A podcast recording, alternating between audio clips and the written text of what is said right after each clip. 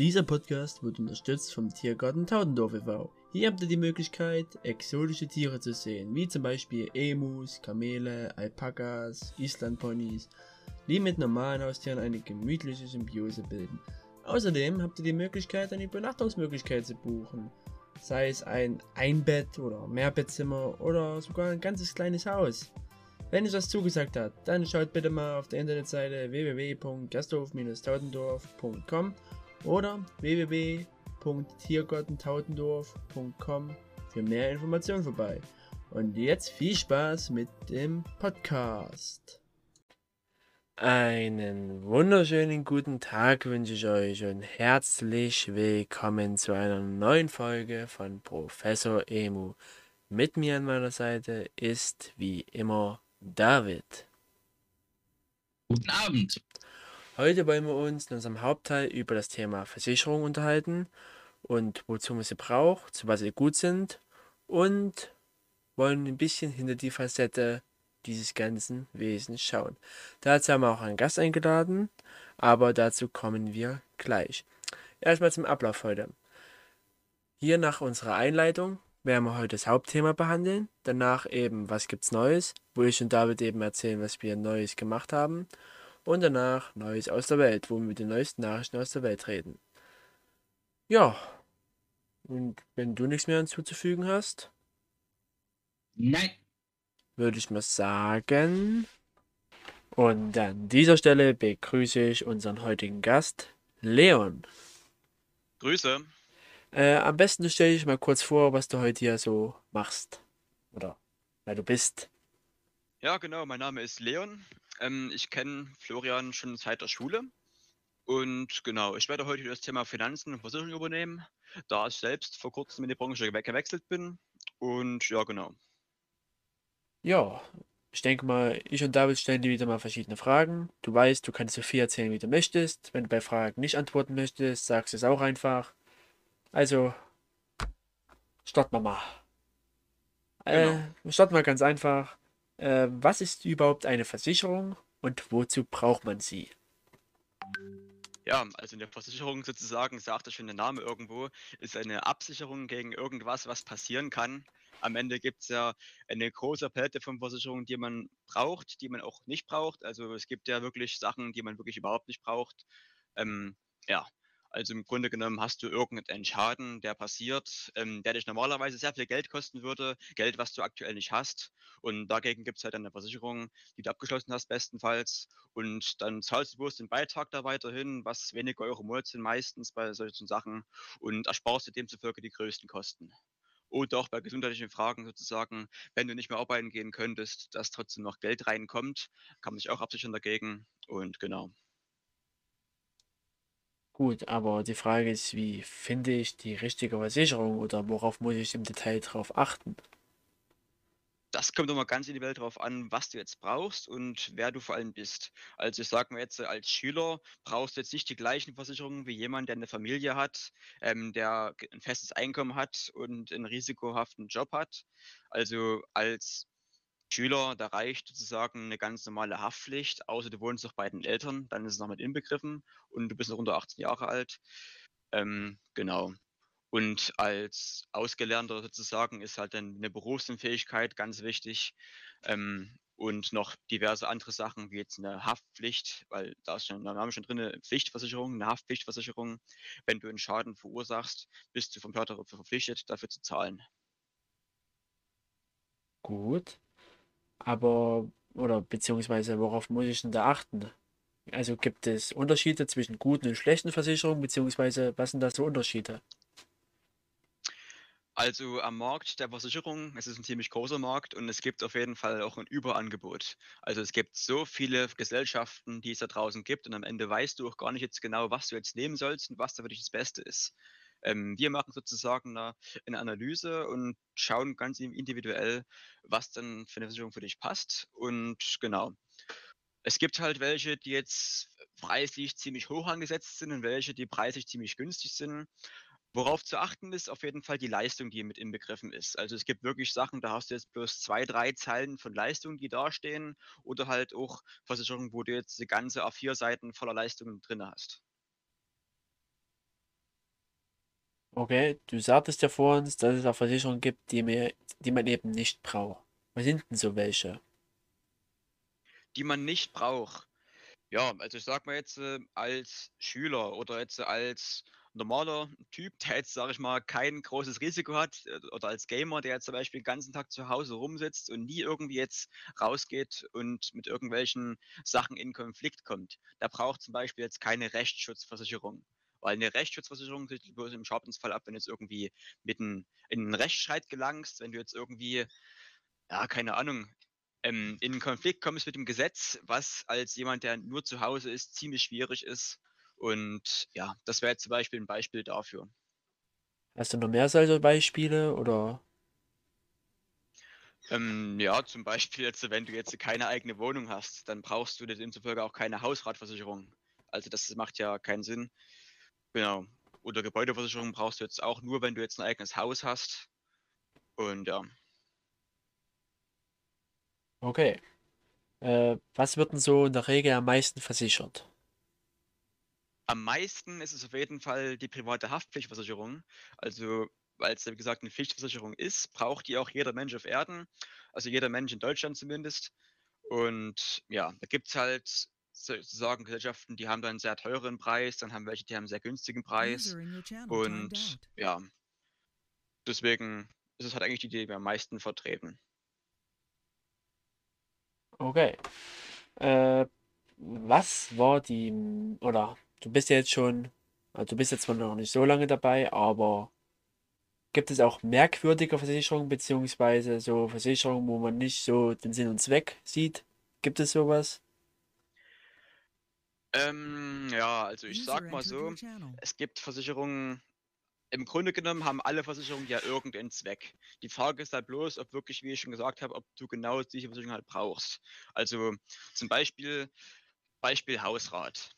Du hast eine Wohnung, deine erste Wohnung vielleicht, du hast da drin eigentlich überhaupt nicht viel Sachen drinne, ähm, bloß dein Hab und Gut, was vielleicht insgesamt einen Wert hat von, sagen wir mal jetzt 2.000, 3.000 Euro. Dann gibt es Gesellschaften, die wollen den Preis natürlich schon in die Höhe treiben und sagen dann, okay, du hast jetzt einen Hausratwert von, sagen wir mal jetzt hier 40, 50.000 Euro, was viel zu viel wäre. Demzufolge zahlst du auch einen hohen Preis und hauen am besten noch eine Glasversicherung mit rein. Glasversicherung brauchst du jetzt eigentlich nur, wenn du jetzt äh, ja, einen großen Glastisch hast, viele Glasmöbel, Aquarium vielleicht auch noch. Und ja, wenn du alles das nicht hast, dann brauchst du das auf jeden Fall nicht und es macht halt keinen Sinn, dafür auch au- Geld, Geld zu zahlen noch.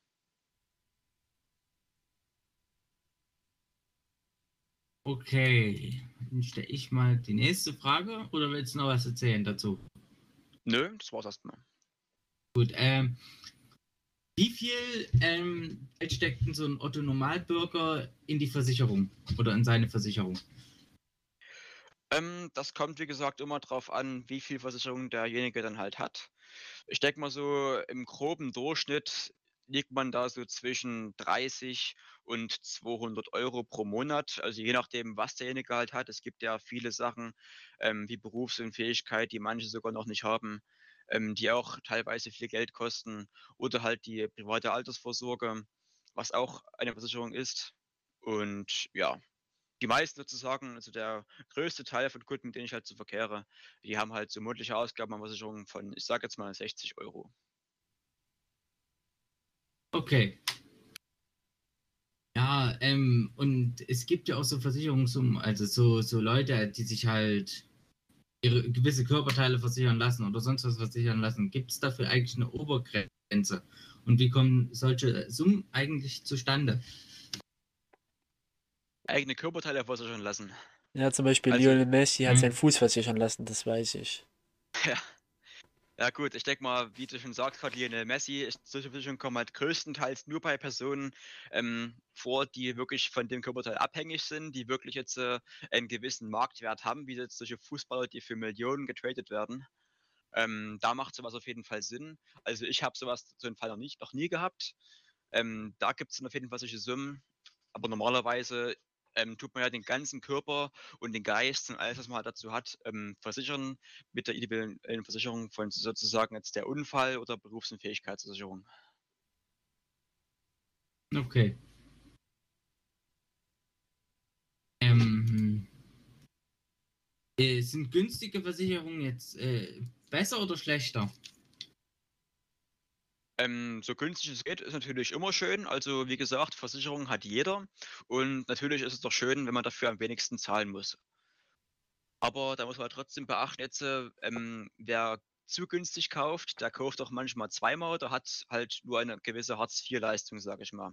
Also wenn du für irgendwas zahlst und du willst auch dementsprechend Leistung haben, dann muss man schon auch vielleicht ein bisschen mehr ausgeben, manchmal auch nicht. Also ein gewisses Preis-Leistungs-Verhältnis sollte schon gegeben sein. Okay. Äh, also, was sind die wichtigsten und äh, auch was sind die unnötigsten Versicherungen, die man haben kann? Ähm, die wichtigsten sind auf jeden Fall für jemanden, der in der Ausbildung steckt oder der berufstätig ist, allgemein die Berufsunfähigkeitsversicherung. An erster Stelle auf jeden Fall sollte wirklich jeder haben und ich sage sogar, die sollte sogar Pflicht werden in Deutschland, weil ich habe gehört, es gibt wirklich so viele Leute, die noch gar keine haben.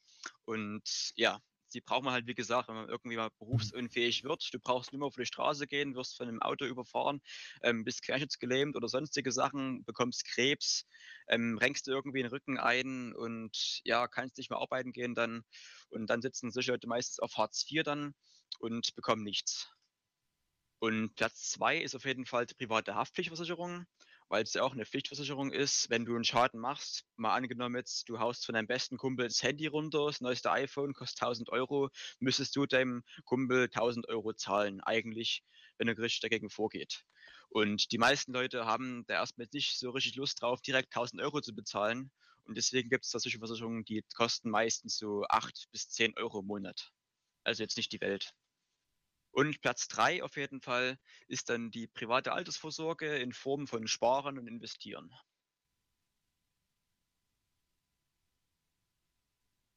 Ja. Okay. Und die unnötigsten, wie gesagt?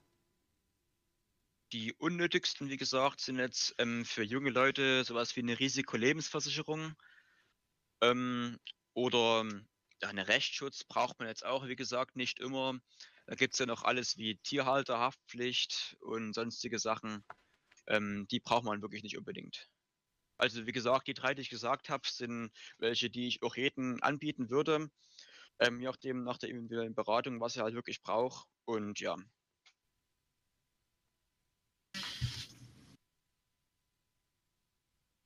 Ähm, ja, äh, äh, wie kann man sich am besten beraten lassen?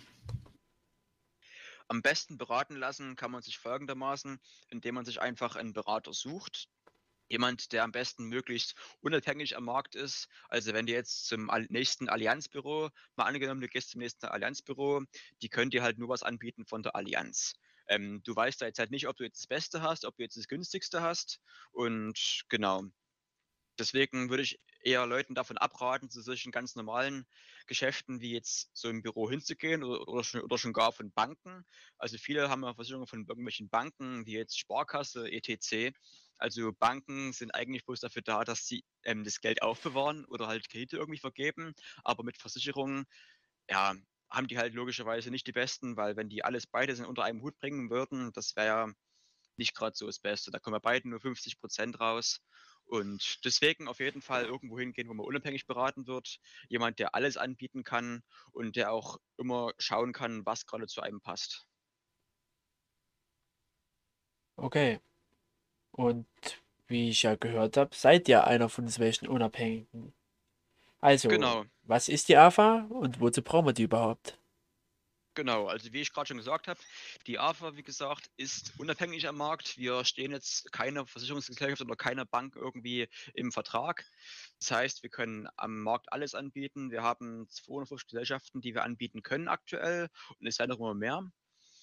Und genau, wir machen halt eine Analyse von der jetzigen Ist-Situation. Das heißt, wir können gucken, was du jetzt aktuell wirklich brauchst in der Situation, checken erstmal deine Einnahmen, Ausgaben, was natürlich erstmal Pflicht ist für uns, dass wir auch wissen, wie viel der Kunde bereit ist, wirklich dafür auszugeben und wie viel er es überhaupt leisten kann. Weil es bringt nichts, darüber nichts zu wissen und dem Kunden dann irgendwie was aufzudrücken, dass er dann einen Haufen was zahlen muss und dann kann ich mir gar nicht leisten. Weil viele haben ja so viele Fixkosten im Monat, dass, das, dass die teilweise überhaupt nicht leben können. Da fragst du dich immer, wie die das Ganze eigentlich stemmen können, den ganzen Alltag. Ja, am besten du erläuterst mal, wie geht ihr davor, wie ist dann euer Ablauf, wenn ihr jetzt jemanden habt, der potenziell eben was machen möchte. Genau, also das wird alles erstmal in drei Schritte unterteilt. Das erste wäre dann erstmal der sogenannte Vorteilscheck. Man checkt erstmal, was der Kunde für Vorteile, was die Kunden für Vorteile bringen können und machen erstmal eine Bestandsaufnahme. Wie ich gerade schon gesagt habe, ähm, da muss der Kunde angeben, was er erstmal verdient, was er für Ausgaben hat, ähm, was er allgemein so für Ziele hat mit Versicherungen sozusagen, ob es ihm wichtig ist, sein Gehalt abzusichern, ob er sich eine Zukunft für seine Kinder wünscht, eine gute, ob er vielleicht mal ein Haus bauen will, ähm, ja, sonstige Ziele mit vielleicht, ob er eher in Rente gehen will, gibt es ja alles viele Möglichkeiten heutzutage. Und dann zum zweiten Treffen ist dann quasi das erste Beratungsgespräch, wo wir dem Kunden zeigen, wie er am besten mit seinem Geld umgehen kann und zeigen ihm halt das Dreitopfmodell sozusagen. Also das sind jetzt wie drei Konten, wo er halt wirklich ja selber sein Geld so einteilen kann, dass er auf jeden Fall immer genug zum Sparen hat, immer genug für die Rente übrig hat und genug zum Leben hat. Und dann tut man meistens in dem Treffen auch schon die vorher aufgenommenen Versicherungen, wenn vorhanden, schon, vergle schon vergleichen und dann demzufolge auch die Einsparungen zeigen. Und die Zweitberatung beschäftigt sich dann mehr mit dem Thema Ziele, Wünsche und vor allem Rente, weil ja, es gibt ja draußen viele Leute, die jetzt gerne Bausparverträge und Riester-Retten und sowas vertreten ja, das ist auf jeden Fall nicht so sehr zu empfehlen, weil Bausparverträge und Riester-Renten, wenn man da mal genauer die Verträge sich durchliest, haben die einen Zinssatz von 0 bis 2 Prozent, sage ich mal. Und wie viele wissen, haben wir jetzt inzwischen eine Inflation von fast 4 Prozent, wenn nicht sogar noch drüber. Ich meine, das steigt ja immer weiter mit, mittlerweile. Also macht man da am Ende Minus. Wenn du irgendwie 0,2% Zinsen bekommst und Inflation ist 2% im Jahr oder 3%, dann machst du logischerweise Minus und zahlst da Geld ein und es wird jeden Jahr, jedes Jahr weniger. Deswegen muss man da für die Absicherung der Rente und allgemein, wenn man ein Haus bauen will, irgendwas finden, was mindestens 6, 7 Prozent abwirft, dass man wirklich da von einem Vermögensaufbau reden kann. Und da bieten wir dem Kunden halt auch viele Möglichkeiten an, für die sich da entscheiden kann. Äh, du hast ja gerade das Dreitopf-Modell angesprochen. Kannst du das vielleicht mal ein bisschen erläutern, nochmal ein bisschen ins Detail gehen? Genau, also man hat wie gesagt drei Töpfe. Der erste Topf wäre dann sozusagen der Fixkostentopf. Da muss der Kunde erstmal angeben, was er jetzt alles für Fixkosten hat im Monat, für die alles draufgehen. Und was dann da übrig bleibt, kommt dann in den nächsten Topf. Der sogenannte Rücklagentopf. Das heißt, Rücklagen brauchst du ja, wie gesagt, wenn du irgendwie mal jetzt äh, gekündigt wirst. Also kann ja sein, du wirst mal gekündigt, ähm, Firma geht pleite sozusagen, dann stehst du erstmal da und hast ja erstmal kein Einkommen. Deswegen wäre es halt da gut, zwei bis drei Monatsgehälter übrig zu haben, dass man da erstmal ein kleines Polster hat und nicht gleich finanziell komplett ausgelaugt ist. Und dann für unerwartete sage ich mal, Vorkommnisse, wie jetzt die Reparatur deines Autos oder Neuanschaffung von der Waschmaschine, wenn die kaputt geht. Das sind ja alles Kosten, da denkst du im Normalfall nicht daran. Und da wäre es halt schon gut, ähm, vorgesorgt zu haben mit einem kleinen finanziellen Kissen in den Rücklagen. Und der dritte Topf ist dann die langfristigen Ziele oder die Zukunft, wo man dann halt wirklich sich in jungen Jahren auch schon festlegt für einen gewissen Betrag, den man dann bis zur Rente jeden Monat immer in, auf ein gewisses Extrakonto einzahlt, ähm, mit natürlich im bestenfalls genug Zinsen, um das Vermögen bestenfalls wachsen zu lassen. Um da halt, wie gesagt, mal für die Kinder was zu haben, für einen Hausbau, für die Rente, vielleicht sogar eher in Rente zu gehen und sonstige Träume, die ich mal erfüllen will. Okay, du hast ja erwähnt, wie man jetzt jemanden berät. Aber kostet das nicht eigentlich was? Oder wie finanziert ihr euch überhaupt? Genau, das ist auch eine sehr gute Frage. Also der genaue, die genaue Berufsbezeichnung bei der AFA heißt ähm, Systemunternehmer. Ist, der Beruf ist einzigartig in Deutschland und wenn man googelt, dann kommt da auch auf jeden Fall was raus. Es ist halt wie eine Zusammenfassung von Honorarberater, Makler, Vertreter und Vermittler in einem. Also die ganzen Vorteile gebündelt, außer, also bei Maklern hast du es ja meistens so, die verlangen pro Beratung eine Maklerpauschale und das ist ja bei der AFA nicht so.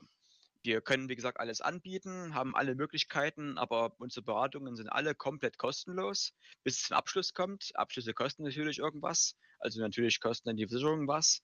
Und wir werden halt so bezahlt durch Provisionen von den verschiedenen Gesellschaften, die wir anbieten können. Und der Kunde muss da jetzt aber nicht mehr zahlen, als er ohnehin schon zahlt. Also das ist alles schon inbegriffen. Aha. Die Sache ist, wenn ich nach der AFA google, Ja. da kommt mir teilweise auch so schlechte Publicity aus eurer Vergangenheit entgegen. Würdest du dich auch mal dazu äußern, was das der Grund ist, wieso auch so viele negative Nachrichten über euch verbreitet sind? Ja, sehr gerne. Das ist ja überall so. Ich meine, wie ihr jetzt gerade schon gehört habt, das klingt ja alles vielleicht fast schon zu gut im Wort zu sein. Und das sagt die Konkurrenz auf jeden Fall auch. Also ich denke mal, wenn du jetzt äh, als Allianz oder als ähm, andere Gesellschaft wie AXA oder sowas jetzt hier jemanden im Umfeld hast, der alles anbieten kann, der wirklich alles besser macht wie du, der in allen Sachen eigentlich nur punkten kann, du hast am Ende erstmal nichts gegen in der Hand. Das heißt, du musst ihn auch irgendwie schlecht reden. Also viel Kritik kommt natürlich auch von der Konkurrenz. Aber natürlich gibt es auch ähm, von, von früheren Jahren, ich glaube 2016 rum müsste das gewesen sein, Schlagzeilen über die AFA mit der Prisma Live, ähm, die halt damals mit uns mit zusammengearbeitet hat. Da ging es halt einfach darum, dass die Beratung noch äh, ziemlich schlecht war damals. Die Berater von der AFA wurden nicht so gut ausgebildet, das heißt, die haben die Kosten nicht so gut erklärt und haben die Kunden da irgendwas abgeschlossen ähm, in Sachen Rentenversicherung. Und dann hieß es erstmal, oh, jetzt kommen mir Kosten auf mich zu, das wusste ich ja gar nicht, weil es dir auch keiner erzählt hat. Das war halt damals eine Schwachstelle gewesen, aber dagegen ist schon vorgesorgt seit einigen Jahren. Wird auf jeden Fall jetzt gibt es mehrere Prüfungsabschnitte von Beratern, dass die wirklich mehrfach geprüft werden, auch von der IHK. Alles abgesegnet, dass die wirklich alles dem Kunden verraten, jede Frage beantworten können. Ich meine, wir legen ja auch alles schwarz auf weiß vor mittlerweile. Und ja, dass deswegen auch keine Fragen mehr und Un- Unstimmigkeiten mehr aufkommen. Okay, ähm, kostet, äh, kostet es Geld, wenn man sich von euch beraten lässt? Hatte ich ja vorhin schon erwähnt, es kostet Ja. kein Geld. Gut. Ja, und wie finanziert er das dann? Das finanziert man halt individuell ähm, bei der Versicherung, wenn man die, abschli wenn man die abschließt, dann bekommt man natürlich ähm, einen Teil Provision von der Versicherung. Da geht ein Teil an die AFA direkt und ein Teil an den Vermittler. Okay. Also quasi ja. wie jede andere Gesellschaft eigentlich auch. Okay, ähm, jetzt gehen wir nochmal zurück zur Versicherung. Wie, funkt, wie funktioniert denn eine Krankenversicherung? Eine Krankenversicherung. Ja, funktioniert folgendermaßen. Ähm, ein Teil übernimmt der Arbeitgeber und ein Teil der Arbeitnehmer, der versichert ist. Ja, trägt natürlich halt so bei, dass du halt ähm, versichert bist, wenn du jetzt zum Arzt gehst, wenn du jetzt zum Arzt gehst, wenn du mal krankgeschrieben bist. Also du kannst da krankgeschrieben sein wegen irgendwelchen Sachen und bis zu sechs Wochen zahlt dann auch die Krankenversicherung, äh, nee, zahlt der Arbeitgeber erst bei den ganzen, ja, alle Kosten, die da anfallen, die ganze Lohnfortzahlung und ja, bis zu 72 Wochen zahlt sogar die Krankenkasse bei Arbeitsunfähigkeit. Also wenn du jetzt äh, anderthalb Jahre krank bist, würde sogar maximal so weit die Krankenkasse zahlen. Ähm, zwar nicht 100 Prozent, aber 63 Prozent von deinem Gehalt. Und wie gesagt, wenn du mal zum Arzt gehst, Arztkosten kosten ja auch alle was. Und das übernimmt auch halt größtenteils die Krankenkasse. Ähm, jetzt haben wir, da wir erklärt haben, wie hier in Deutschland eine Krankenversicherung funktioniert, was hältst du eigentlich davon, wie das in der USA mit den Krankenversicherungen geregelt ist? Ja, also in der USA, ich muss sagen, USA, sehr schönes Land, ähm, will ich auf jeden Fall mal bereisen, aber wegen Krankenversicherung muss ich echt sagen, ist in Deutschland viel besser geregelt. Also in den USA hat man ja keine gesetzliche Krankenversicherung, man muss halt, wie gesagt, erstmal für einen Krankenhausaufenthalt viel Geld bezahlen, außer man hat eine private Krankenversicherung und die kostet halt da drüben halt auch schon mal sehr viel Geld im Monat, von sagen wir mal 300 Euro. Und das kann sich halt nicht jeder leisten und deswegen sind da halt wirklich ähm, nicht jeder versichert in der äh, Krankenversicherung. Also es sind, glaube ich, so 30 Millionen Menschen sind nicht versichert in der Krankenversicherung. Das ist schon krass. Es sind meistens jetzt die Kriminellen sozusagen, die dann auch jetzt, ähm, ja, lieber nicht ins Krankenhaus wollen, um irgendwie aufgenommen zu werden. Aber ja, ist auf jeden Fall in Deutschland viel besser. Ja. Ähm, die bezeichnen uns ja deswegen als eher linksgerichtet, weil wir hier so eine Krankenversicherung haben. Ja, äh, aber wenn wir gerade von Krankenversicherung reden, wie, wie ging es denn jetzt eigentlich durch die Corona-Zeit bis jetzt?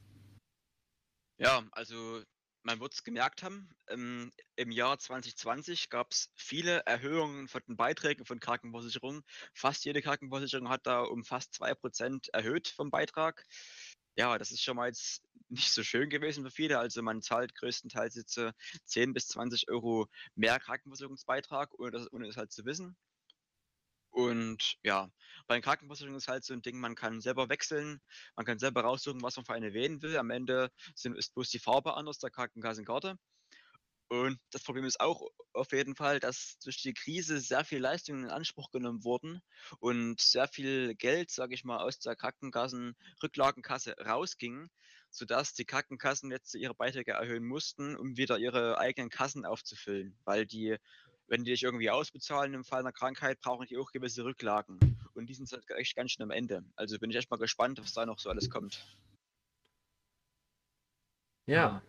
Äh, vielleicht hast du schon von dem Bürgerversicherungsmodell oder Idee von SPD, Linken, Grünen gehört, was ja besagt, dass eben die private und die gesetzliche Krankenkasse in irgendeiner Weise dann irgendwann mal verschwinden sollen und das dann zu einer Krankenkasse sozusagen für alle wird. Was hältst du davon, von der Idee? Also ich bin ehrlich, mit dem Thema habe ich mich jetzt selber noch gar nicht so sehr auseinandergesetzt. Ähm, aber es klingt auf jeden Fall nach einer Lösung, die vertretbar ist. Ähm, warum man das so machen muss, ist mir jetzt nicht, nicht gerade so bewusst. Aber wenn es das Ganze gibt, dann können wir es auf jeden Fall auch anbieten und mal schauen, was die Zukunft halt so bringt. Ja, äh, ich würde sagen, wir kommen jetzt mal, mal zu den einzelnen Versicherungen, zumindest zu zwei, dreien, wo wir mal ein bisschen ins Detail gehen. Ich denke mal, wir fangen mal mit der wichtigsten an, zumindest für die, die sehr viel körperliche Sachen machen. Und das ist die BU, also die Berufsunfähigkeit. Äh, kannst du noch mal kurz erläutern, was sie noch mal so im Detail macht und für wen sie noch mal genau ist? Genau. Du hast es gerade schon gesagt, körperliche Sachen bei der BU. Ähm, Im Grunde geht es nicht nur um die körperlichen Sachen, weil es gibt auch viele geistige Sachen, worüber man berufsunfähig werden kann. Tatsächlich gibt es da wirklich Berufe, da kann man zu 30 Prozent ähm, seelisch berufsunfähig werden oder geistig, wie jetzt zum Beispiel Leute jetzt, die sehr viel auf Arbeit reden müssen, sehr viel denken müssen, also allgemein sehr viel aushalten müssen geistig. Die können auch größtenteils aus solchen Gründen berufsunfähig werden. Die haben dann zum Beispiel dauerhafte Migräne, ein Anzeichen von Überbelastung sozusagen. Und ja, eine Berufsunfähigkeit, hat er schon gesagt, ist halt sinnvoll für alle Leute ab der Ausbildung und vor allem sogar dann, wenn sie berufstätig sind. Das heißt, jeder, der von seinem Einkommen abhängig ist, jeder, der sein Einkommen zum Leben braucht, jeder, der seine Zukunft von seinem Einkommen aufbauen will, der braucht eine Berufsunfähigkeitsversicherung. Weil wenn so ein Fall eintritt, dann hat er halt logischerweise kein Einkommen mehr. Und das wünscht man natürlich keinem. Okay. Äh, ab wann gilt eine Person als BU? Du hast ja gerade angesprochen, dass es ja verschiedene Sachen gibt, eben geistig, körperlich. Aber gibt es so einen Punkt, ab wann die Person dann als berufsunfähig gilt oder wie ist das dann geregelt? Genau. Also im Grunde genommen ist man ja in den meisten Sachen erstmal arbeitsunfähig. Das heißt, du kannst nicht arbeiten gehen ähm, aufgrund von einer Krankheit, die vielleicht eventuell noch temporär ist. Aber wenn du dann, sage ich mal, ein halbes Jahr schon nicht mehr arbeiten gehen kannst, zählst du offiziell als berufsunfähig und das gilt ab einer Eingeschränktheit von 50 Prozent in den meisten Fällen. Also ja, wenn du jetzt zum Beispiel Rückenschmerzen hast, extreme Rückenschmerzen und du bist in einem handwerklichen Beruf und gehst zum Arzt, er lässt sich krank schreiben, erstmal für drei Wochen, dann bist du in der Physiotherapie, ähm, wird nicht besser, ähm, du hast irgendwie, es kommt was zustande irgendwie, dass in deinen Wirbeln irgendwas nicht richtig ist und du kannst halt nicht mehr schwer heben auf Arbeit. Ja, dann bist du ja nach den sechs Wochen, bist du ja dann von der Krankenversicherung abhängig erstmal und bekommst weniger Gehalt. In so einem Fall würde sogar schon eine Berufsunfähigkeit greifen. Das heißt, ab dem Zeitpunkt, wo du nicht mehr 100% von deinem Geld bekommst, stockt dann die BU auf, auf bis zu meistens 80 bis 85% Absicherungssumme deines Gehalts, bekommst dann quasi für eine Versicherung. Und ja, das ist halt sozusagen ein Thema, aber wie gesagt, auch bei den geistigen Sachen wenn du jetzt den ganzen Tag mit Zahlen zu tun hast oder viel mit Menschen, mal angenommen, du arbeitest in einer Klapse und kommst irgendwann nicht mehr drauf klar, was da die Leute alles so machen. Irgendwie hast irgendwie vielleicht jemanden sterben sehen, eben ihn umgebracht vor dir oder keine Ahnung. Es gibt ja so viele Sachen, ähm, die man gar nicht so richtig bedenkt. Ähm, dann ist man da, wie gesagt, auch schon geschützt. Wir haben ja auch dazu auf Instagram eine Umfrage gestartet. Also wenn ihr wollt, äh, Professor-Emu, könnt ihr uns gerne abonnieren. Da könnt ihr auch an solchen Umfragen dran teilnehmen. Da habe ich die Leute gefragt, ob sie eine Berufsunfähigkeitsversicherung haben. Äh, mich hat das Ergebnis wirklich ein bisschen erstaunt, weil nur 56% haben da Ja angeklickt und 44% Nein. Äh, wie erklärst du dir das, dass wirklich so viele keine BU haben? Oder hast du damit gerechnet, dass die Zahl so hoch ist? Oder wie ist da deine Einschätzung? Ja, also ich habe es wirklich erwartet, dass die Zahl so hoch ist, weil ich habe merke ja selber auch, gerade der ganze Großteil von jungen Leuten zum Beispiel haben alle, also die meisten haben wirklich keine BU, weil es ihnen keiner sagt. Die haben keine wirkliche Aufklärung. Ähm, die meisten haben jetzt keinen richtigen Kontakt mit solchen Leuten in dieser Branche. Also im Normalfall geht man halt immer arbeiten, nach der Schule ist dann mal hier, mal da und kommt eigentlich nicht so richtig in Kontakt mit solchen Leuten, wenn man nicht gerade in einem Umfeld hat, im näheren Umfeld. Ähm, vielleicht sagen die Eltern, okay, du gehst mal da und dahin, lässt dich beraten lassen. Und dann haben sie meistens eine, aber im Grunde genommen gehört es eigentlich schon zur Aufklärung in der Schule, was man braucht, dann, wenn es ins Arbeitsleben hingeht. Ich meine, jeder kann irgendwie die Quadratwurzel aus sonst was ziehen, eine Gewichtsanalyse in drei Sprachen schreiben, aber halt hier über die Finanzen und über die wichtigen Dinge im Leben, wie Versicherung sozusagen und was man alles braucht fürs spätere Leben, um wirklich hier erfolgreich sein Leben meistern zu können, ohne irgendwelche Hürden das bringt dann keiner bei. Und das finde ich auf jeden Fall, sollte nochmal im Schulsystem etabliert werden. Gut. Äh, kommen wir jetzt mal zu dem liebsten Gegenstand des Deutschen, sein Auto. In Deutschland fahren ja mehr Autos als Menschen rum, also das ist ja klar, aber und eben das größte Hab und Gut des Deutschen. Wie sollte man das versichern? Ja, auf jeden Fall mit einer Kfz-Versicherung. Also eine Kfz-Haftpflicht, gibt es ja noch Teilkasko und Vollkasko. Ähm, genau, das sind alles verschiedene Baustellen, die man mit reinbringen kann. Also sozusagen, ich kann es mal kurz vergleichen mit einer BU. Also viele versichern sozusagen ihr Auto für einen gewissen Wert, ähm, aber für eine BU, die würde ja vielleicht manchmal genauso viel kosten, wenn nicht sogar weniger. Also die meisten haben wirklich ein Auto, was 30.000 vielleicht kostet und sichern das ab für nur 100 Euro und haben selber eine Arbeitskraft, die in 40 Jahren eine Gesamtsumme bringt von einer Million Euro, wo die meisten stützig werden und sind dann wirklich dann dafür zu geizig, dafür vielleicht mal 80 Euro zu bezahlen. Also ja, so, viel erstmal dazu. Aber zum Thema Kfz gibt es halt auf jeden Fall die Haftpflichtversicherung, die ist halt wie die normale private Haftpflicht, halt nur für alles, was du mit dem Auto machst. Wenn du jetzt einen Autounfall hast, sind zum Beispiel die Abschnittkosten mit drin, Reparatur oder halt einen Mietwagen, wenn du einen bekommst. Und beim Totalschaden hast du meistens auch eine Summe drin, dass du halt ähm, in dem Betrag, der da drin steht, ein Auto bekommst oder dir halt ein Auto leisten kannst du dafür. Sogar der Rechtsanwalt und Unfallgegner ist meist mit inbegriffen. Oder halt Schaden an Gebäude, wenn du jetzt gegen ein Gebäude fährst. Und dann unterschreiben wir halt noch durch, ähm, durch der, na Moment, genau, durch die Teilkasko und Vollkasko. Vollkasko ähm, ist halt versichert gegen Vandalismus und gegen Schäden, die du aktiv verursacht hast bei einem Unfall. Und die Teilkasko ist quasi bloß dafür da, ähm, dass die nur Schäden jetzt abschüttet, die jetzt ein Gegner ver verursacht und kein Vandalismus inbegriffen.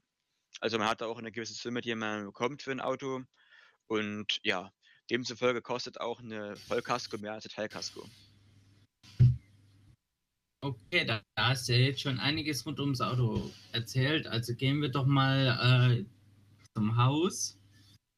Ähm, was ist eine Haus, also was ist ein Hausrat und wozu braucht man sie? Eine Hausrat ist quasi die Versicherung, die du brauchst, für wenn du eine eigene Wohnung hast. Also ab dem Zeitpunkt, wo du jetzt zum Beispiel zu Hause ausziehst, in die erste eigene Wohnung, ähm, brauchst du eine Hausratversicherung, weil, geh mal davon aus, ähm, du stehst gerade alles neu an in der Wohnung irgendwie, stießt irgendwas dann vielleicht sogar falsch an und dann kommt es da zum Kurzschluss und dann zum Brand. In der Wohnung drinne brennt irgendwie alles ab, alles, dein ganzes Hab und Gut in drinne ist verbrannt und dann stehst du erstmal jetzt da mit leeren Händen und hast dann kein Geld zur Verfügung. Deswegen, wenn man jetzt die Wohnung nehmen würde und nimmt man die Wohnung und, stell, und stellt sich einfach auf den Kopf rum, alles, was aus der Wohnung rausfällt, alles, was da drin beweglich ist, ist der Hausrat. Und das ist damit inbegriffen. Das heißt, es gibt eine gewisse Summe, die wird berechnet aus Quadratmeter der Wohnung und dem Standort. Mal angenommen, bei einer 30 Quadratmeter Wohnung hast du dann vielleicht eine Versicherungssumme von ähm, 20.000 Euro. Hast dann innen drin Gegenstände im Wert von 20.000 Euro versichert. Also nicht nur bei Brand, also auch bei ähm, Wasserschaden, Rohrleitungsbruch, Elektrizitätsschaden oder sonstigen Schäden wo jetzt zum Beispiel Öl ausläuft aus den Leitungen, kann ja auch alles passieren, ist alles größtenteils inbegriffen. Muss man das auch machen, wenn man äh, zur Miete lebt? Ja, Also, wenn- Als ja, Mieter muss man das machen. Okay. Ja.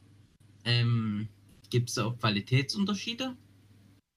Ja, die gibt es immer, wie bei jeder Versicherung gibt es die. Also unter anderem halt in der Leistung. Es gibt welche, die ähm, prüfen sozusagen, ob du grob fahrlässig gehandelt hast. Ähm, zum Beispiel jetzt, äh, wenn du jetzt den Ofen anlässt, ist ja irgendwie schon grob fahrlässig. Da gibt es manche Gesellschaften, die zahlen da halt wirklich dann nichts, wenn es Eigenverschulden ist. Und da gibt es wiederum welche, die zahlen was. Deswegen muss man da auch genau achten, was man da nimmt. Ähm, genau. Ja. Äh, jetzt haben wir geredet, was ist, wenn du das alles hast. Was ist, wenn du das nicht mehr hast, sondern wenn du umziehst? Wie musst du da rangehen? Musst du das dann ummelden oder wie läuft das? Beim Umzug. Genau, wenn du, Ja. wenn du umziehst, dann ist das, geht das ganze Prozedere einmal von vorne los. Das heißt, du musst dich ja erstmal ummelden beim, bei der Stadt. Und egal, wo du erstmal dann hinziehst, musst du dich erstmal ummelden. Und dann für die neue Wohnung am besten schon, wenn du die Wohnung gekauft hast, dann gleich eine Hausrat machen. Weil, wie ich schon sagte, wenn du dann erstmal die Wohnung einräumst, hier einrichtest, alles anschließt, kann ja beim Anschließen von den ganzen Sachen schon ein Schaden entstehen oder halt dann danach. Und dann hast du ja halt keinen keinen Schutz. Deswegen, sobald die Wohnung gekauft ist oder halt gemietet ist und du gerade dabei bist, da einzuziehen, eigentlich schon sich um eine Haftpflicht kümmern, um eine Hausrat, meine ich, um eine Hausratversicherung. Eine Versicherung, die wir bis jetzt noch nicht genannt haben, ist die Unfallversicherung. Äh, Ja. Kannst du die nochmal kurz erläutern, beziehungsweise auch, was sie so deckt?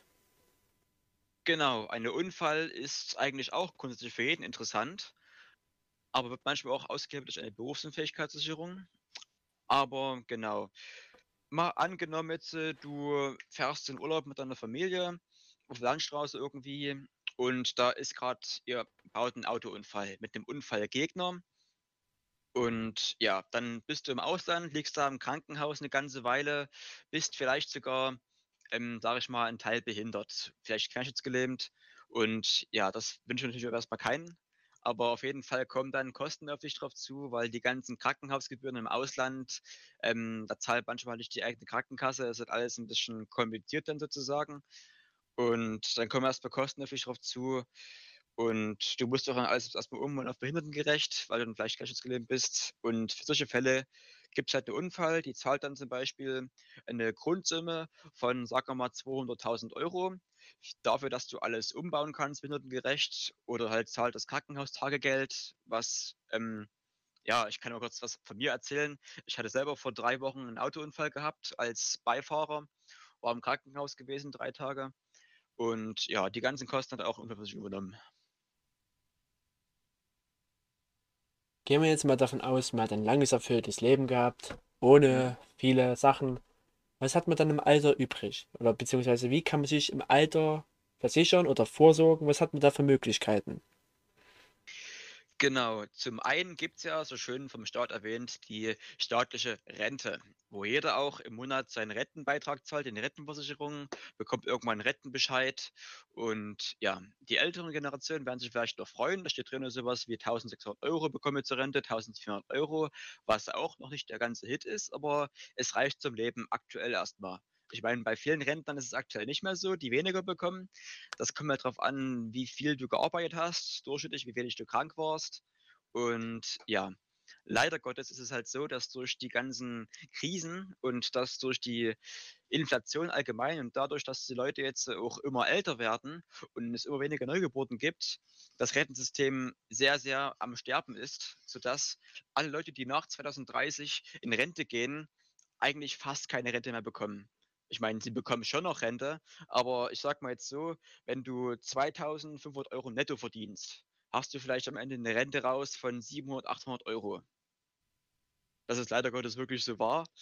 Und ja, also du musst halt, kannst am besten so ausrechnen, was du jetzt verdienst, 43 Prozent davon bekommst du höchstwahrscheinlich zur Rente.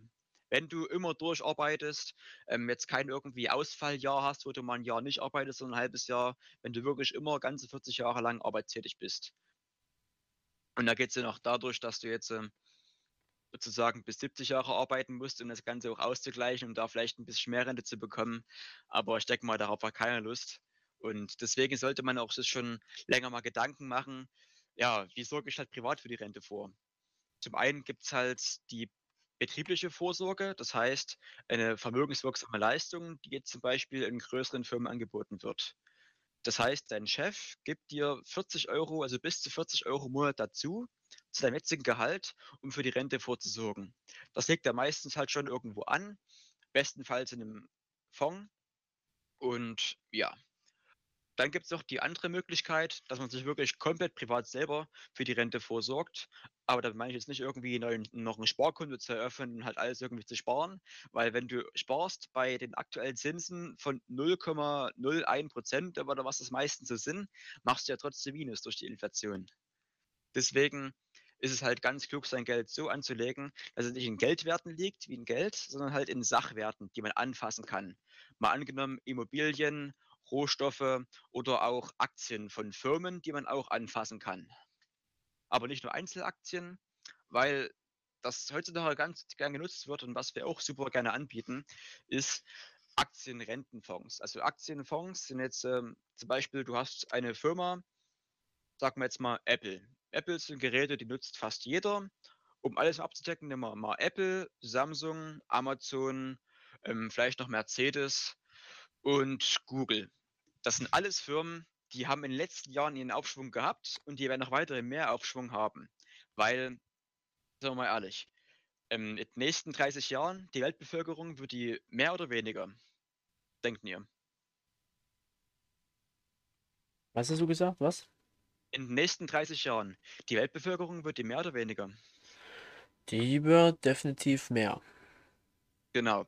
Und deswegen werden auch mehr Leute solche Produkte kaufen. Von Apple, Samsung, ähm, werden nicht alle mal ein Auto kaufen, werden alle mal bei Facebook sich anmelden, alle mal bei Amazon bestellen und alle Google nutzen. Und wenn man, wie gesagt, in alle diese Firmen mit einmal investiert, ist es halt sehr unwahrscheinlich, dass alle gleichzeitig jetzt verkacken, sage ich mal auf gut Deutsch gesagt. Und deswegen ist halt sehr sicher in sowas zu investieren, weil da hast du immer einen gewissen Prozentsatz, den dein Geld im Jahr wächst. Und das ist halt weitaus über der Inflation. Äh, vielleicht noch eine Sache, die vielleicht noch ganz schön wäre zu erklären. Kann man diesen Fonds dann auch hier wechseln? Also nehmen wir jetzt mal an, hm? VW hat irgendwie wieder eine Abgasskandalkrise und geht gefühlt pleite. Google ist nicht mehr der heiße Scheiß, sondern Yahoo und Amazon wird von eBay verdrängt. Was ist denn dann? Kann ich dann einfach den Fonds wechseln oder bin ich für immer an den gebunden? Das ist eine sehr gute Frage. Man kann den Fonds bei uns viermal im Jahr wechseln.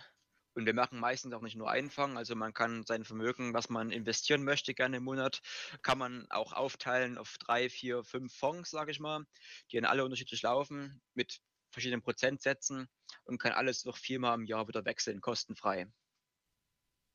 Also in so einem Fall tut man auch schon vorsorgen. Dann wird dann sozusagen der Kunde von uns benachrichtigt, wenn irgendwas jetzt nicht so gut läuft. Und dann wird gefragt, ob man das Ganze wechseln darf. Sich mal getroffen zu einem Servicetermin und dann wird da mal beredet, wo es jetzt hingeht.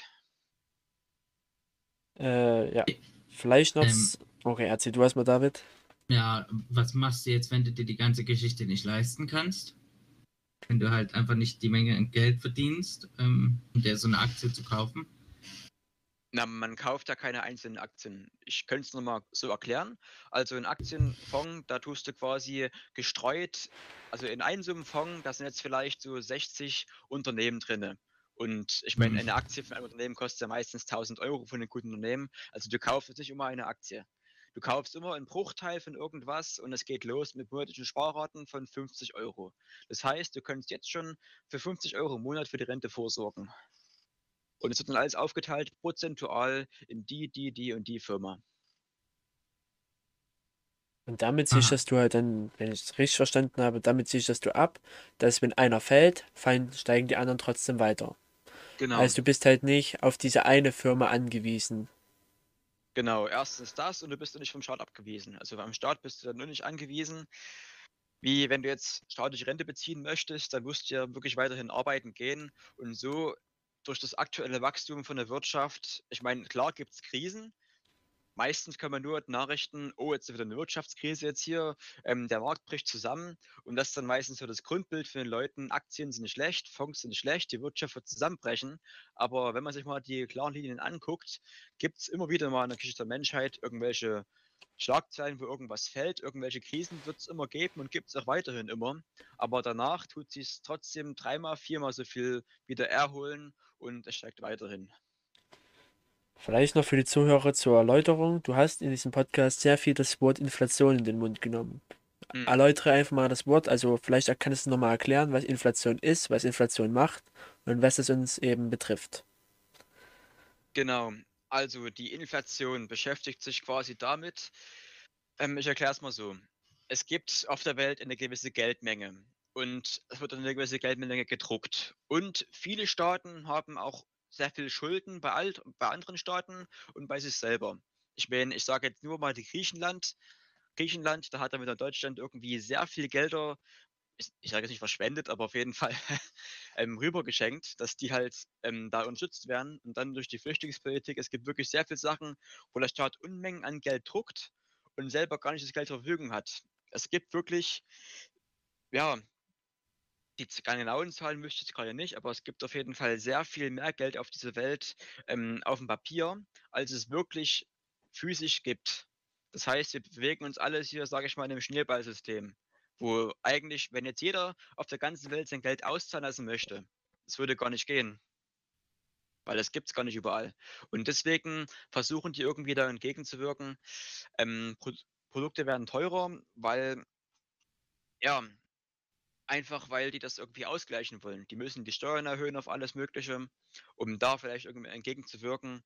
Und das ist in manchen Staaten noch ganz anders. Es gibt zum Beispiel in Afrika einige Staaten, die haben eine Inflation von 40 Prozent, sage ich mal. Die müssen wirklich ihr ganzes Geld an dem Tag, wo sie es verdienen, wieder ausgeben, weil am nächsten Tag ist es halb so viel wert.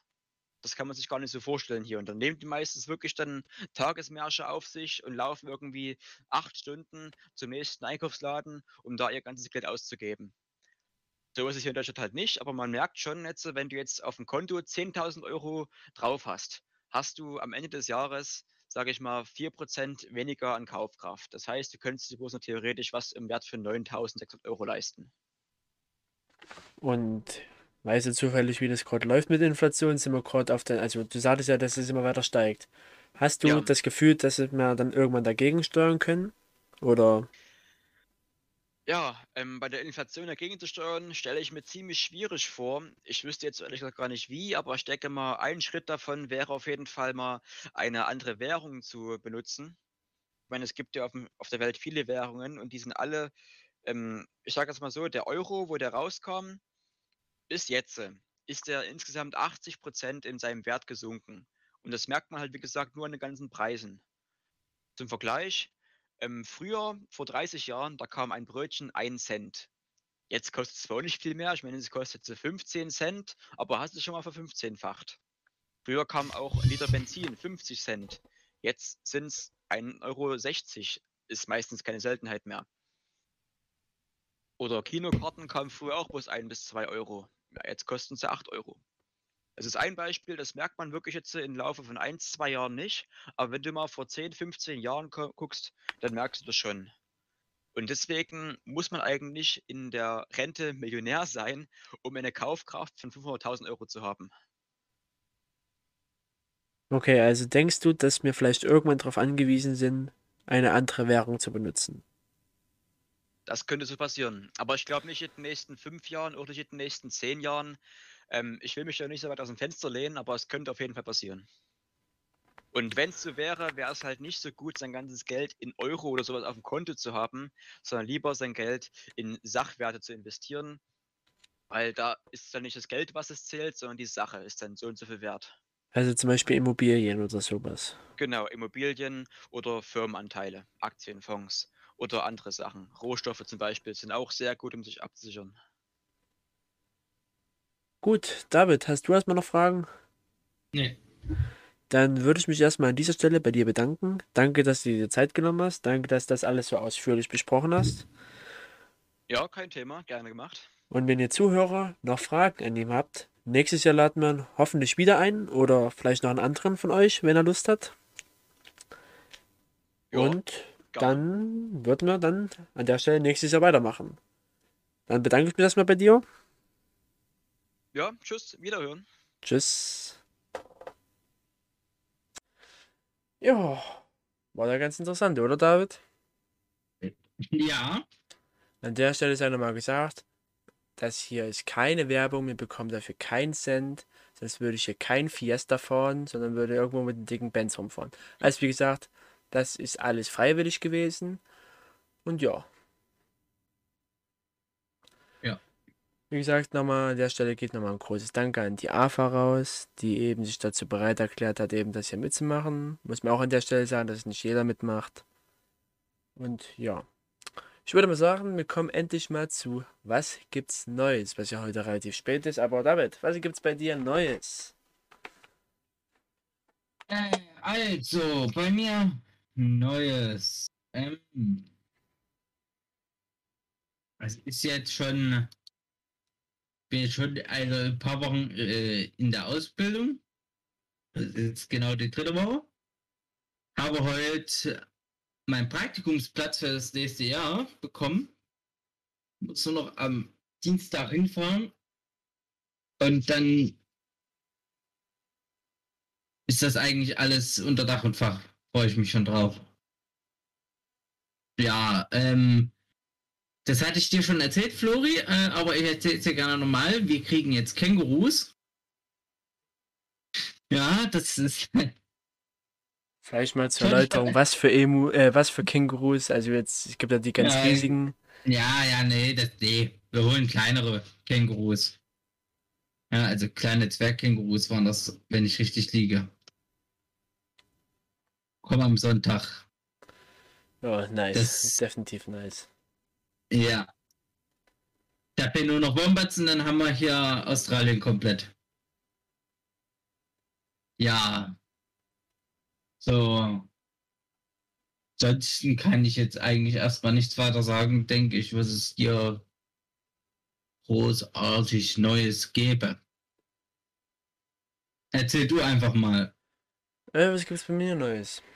Äh, fangen wir erstmal mit den aktuellsten Sachen ein. Meine Großmutter wurde ins Krankenhaus geliefert mit Verdacht auf Schlaganfall. Hat sich jetzt nicht rausgestellt, sondern dass sie drei Sachen gleichzeitig hat. Und zwar ein sozusagen Nierenversagen, dann was mit der Lunge und eine Hornhirninfektion. Deswegen war der Tag gestern sehr, sehr chaotisch. Also, ich sag mal so, ich habe sie halb die Treppe runtertragen müssen, weil sie es kaum geschafft hat. Dabei hat sie noch die ganze Treppe voll gekackt, das durfte ich dann alles aufwischen. Und ja. Währenddessen hat meine Tante draußen das Auto hingestellt, hat aber vergessen die Handbremse anzuziehen, dadurch ist das Auto durch den halben oder über den halben Hof gerollt, hat dann eine Kurve gedreht und ist wirklich so an mein Auto rangerollt, dass es bis auf zwei Zentimeter neben meinem Auto stand. Also es war mehr als Glück, das waren mehr als 1000 Schutzengel, ich weiß nicht, was da passiert ist, weil also es war Knäppjes. Yes, yes, yes, yes. das ist. Äh, ich weiß gar nicht, was das jetzt gerade eben war. Äh, das war Katjes Werbung. Kennst du das nicht? Die, diese veganen Gummibärchen? Nee, aber bei mir, ich bin ganz kurz aus Discord rausgeflogen, um wieder reinzukommen. Okay. Aber man kennt doch Katjes, oder? Wer kennt das? Jetzt kenne ich. Gibt es die überhaupt noch? Ich sehe irgendwie gar, irgendwie gar keine Werbung mehr Doch, von ja, da, da, klar gibt's das. Das sind doch hier vegetarische Gummibärchen. Ja. Naja, dann, äh, was gibt's sonst noch bei mir Neues? Äh, ich habe eben meinen Geburtstag nachgefeiert, endlich, nach einem halben, dreiviertel Jahr endlich. Da waren wir Go-Kart fahren, ne, fragt lieber nicht. Ich war, es war ein gutes Rennen von mir und ich habe trotzdem verkackt und bin nur Platz 5 geworden. Ja, und danach haben wir noch so eine Art eine Quizshow gespielt, wie Schlag den Rab, wo ich der Moderator war, gegen die anderen. Das war eigentlich auch ganz witzig. Und ja, das war so das, was bei mir Neues gab. Ja, kommen wir Ja. mal zum nächsten Thema. Neues aus der Welt. Und es ist in den letzten zwei Wochen sehr viel passiert. Nochmals Erläuterung, wir können nicht auf alles drauf eingehen. Wir haben uns hier ein paar interessante Nachrichten rausgesucht und ich denke mal, ich fange einfach mal an. Ja. Auf der Insel La Palma, die liegt bei den Kanaren, da ist ein Vulkan ausgebrochen. Und zwar erstmals seit 50 Jahren ist eben ein Vulkan ausgebrochen. Äh, diese Eruption ereignete sich im Süden der Insel und die Behörden haben halt schon viel versucht, viel zu evakuieren.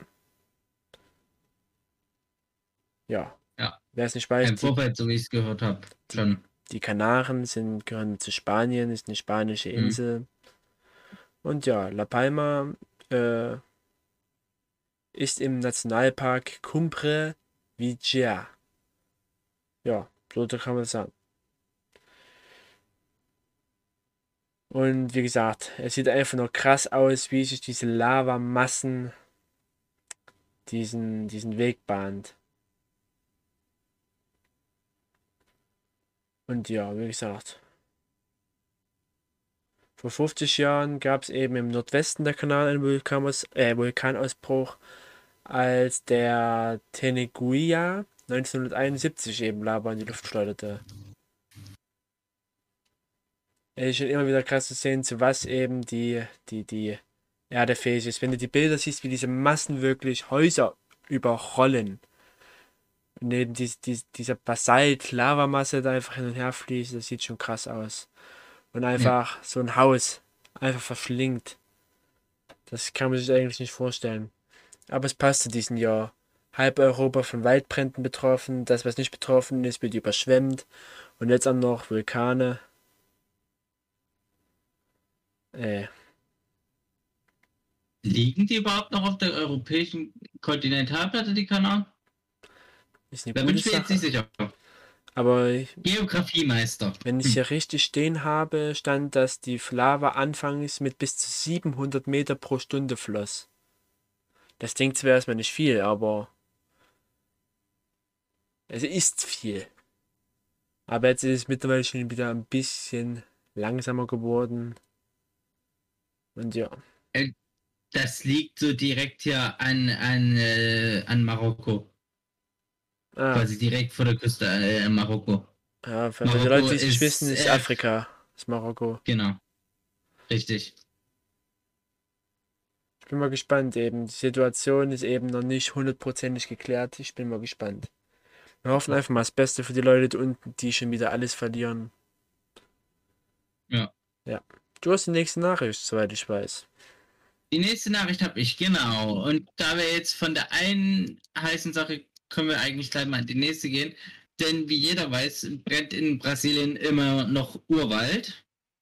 Und weil die Feuerwehr nicht mehr da nicht hinterherkommt und weil die Regierung da überhaupt nichts tut, äh, haben sich jetzt lokale ähm, äh, hier, hier Stämme oder äh, zusammengetan und ähm, bilden jetzt eine freiwillige Feuerwehr. Ja. Äh, um den Brand zu bekämpfen. Es sieht auch hier, also wenn ich das so, so richtig sehe, na, ist es mehr so, versuchen das Feuer auszufinden, die haben jetzt nicht das Profi-Equipment. Versuchen halt mit dem Equipment, was es gibt, äh, gegen das Feuer anzukommen. Ja. Willst du noch dazu was sagen oder willst du deine nächste News gleich vorlesen? Äh, ich sag mal dazu, der Regenwald ist die Lunge der Welt. Und zurzeit verhalten wir uns wie ein Kettenraucher. Wir ziehen einen nach dem anderen durch, ohne Rücksicht auf Verluste, nur für dieses befriedigende Gefühl, eben Holz zu haben, Platz zu haben für Ölplantagen und so weiter und so fort. Nur die Frage ist, wie lange macht das die Lunge mit, bevor sie kollabiert? Ich hoffe, ihr habt meine Metapher verstanden. Also, wir brauchen den Regenwald mehr als alles andere. Weil solange, solange der Mensch noch nicht gelernt hat, ohne Sauerstoff zu leben, könnte es kritisch werden. Und nicht nur das, äh, du musst dir auch überlegen, wie viele Tiere, wie viele Tierarten im Regenwald alleine leben.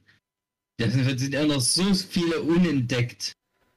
Ja, genau ist, dann- wie, genau ist wie eben Ur Stämme im Urwald. Es gibt sogar noch Menschen, die nie Ja. mit der Zivilisation zu tun gehabt haben. Ah. Und was Ja. auch nichts mit Zivilisation zu tun hat, ist eben eine Tat gewesen, die Deutschland erschüttert hat. Und zwar ein 49 Jahre alter Mann hat an einer Tankstelle einen 20 Jahre alten Studenten, was glaube ich, erschossen. Es kommt zwar öfters mal vor, dass, so- also, dass jemand erschossen wird, aber das Motiv ist eigentlich so hirnrissig. Und zwar hat dieser 20-jährige Student den Mann auf die Maskenpflicht hingewiesen. Und deswegen wurde er erschossen. Das kannst du dir nicht ausmalen. Der, der Mann gehört für mich weggesperrt und Schlüssel weggeworfen, ernsthaft. Ja. Wegen der Maskenpflicht. Und er hat ihn darauf hinge... Er hat, er hat ihn nicht mal bedroht, er hat nicht mal Gewalt irgendwie angewendet. Er hat ihn wahrscheinlich nett und höflich darauf hingewiesen. An Ja. der Stelle sei erstmal gesagt, ähm, mein Beileid und viel Kraft der Familie vom Opfer, die eben ihren Sohn verloren haben. Mhm. Und ja, wie gesagt, Waffe hat er natürlich auch nicht legal gehabt. Und das ist eine ganz schöne Radikalisierung eben der Querdenker. Kann man eben so sagen. Die, äh, die Querdenker sind ja oder werden ja immer radikaler, das haben wir ja gesehen. Sturm auf den Bundestag, bei der Flut, wo sie Rettungskräfte weggeschickt haben, um ihre eigene Hilfe anzubieten.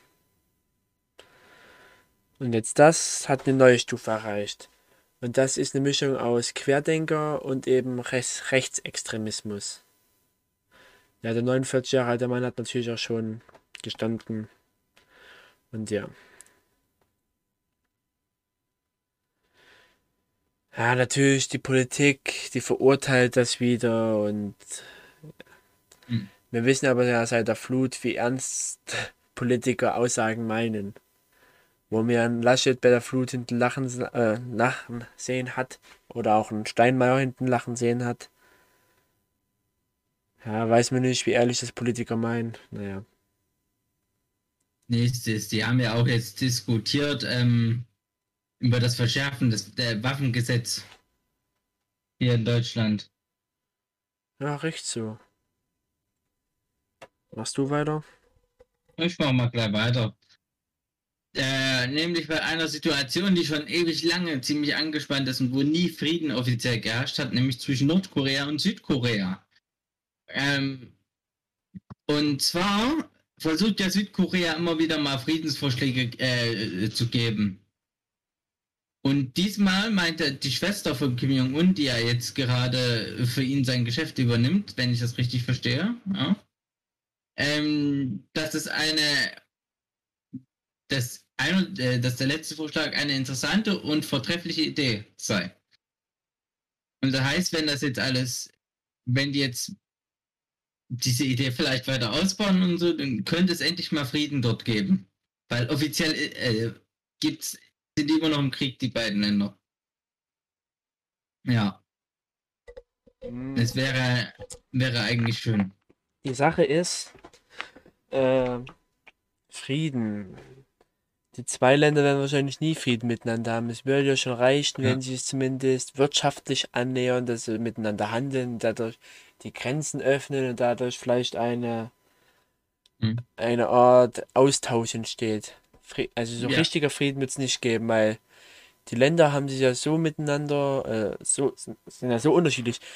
Nordkorea hat eine eigene Zeitrechnung. Und zwar geht es Nordkorea, wenn ich richtig informiert bin, das ist jetzt wieder gefährliches Halbwissen, äh, rechnen die in die Zeit nach, nach Geburt des ersten Führers, also ihres ersten Diktators.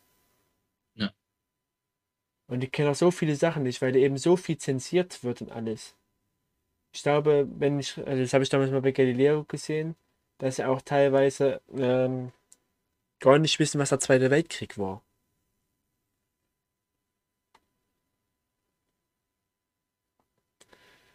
Deswegen, Es ist also, wie, al- äh, wie als äh, würde, würde die DDR noch existieren und die DDR hätte, äh, hätte sich komplett abgeschottet und hätte die Zeitrechnung nach Honecker gehabt. ja. Das wäre nicht Ja. der Honecker, der erste von der DDR. Ja, aber der das- war quasi der wichtigste mit.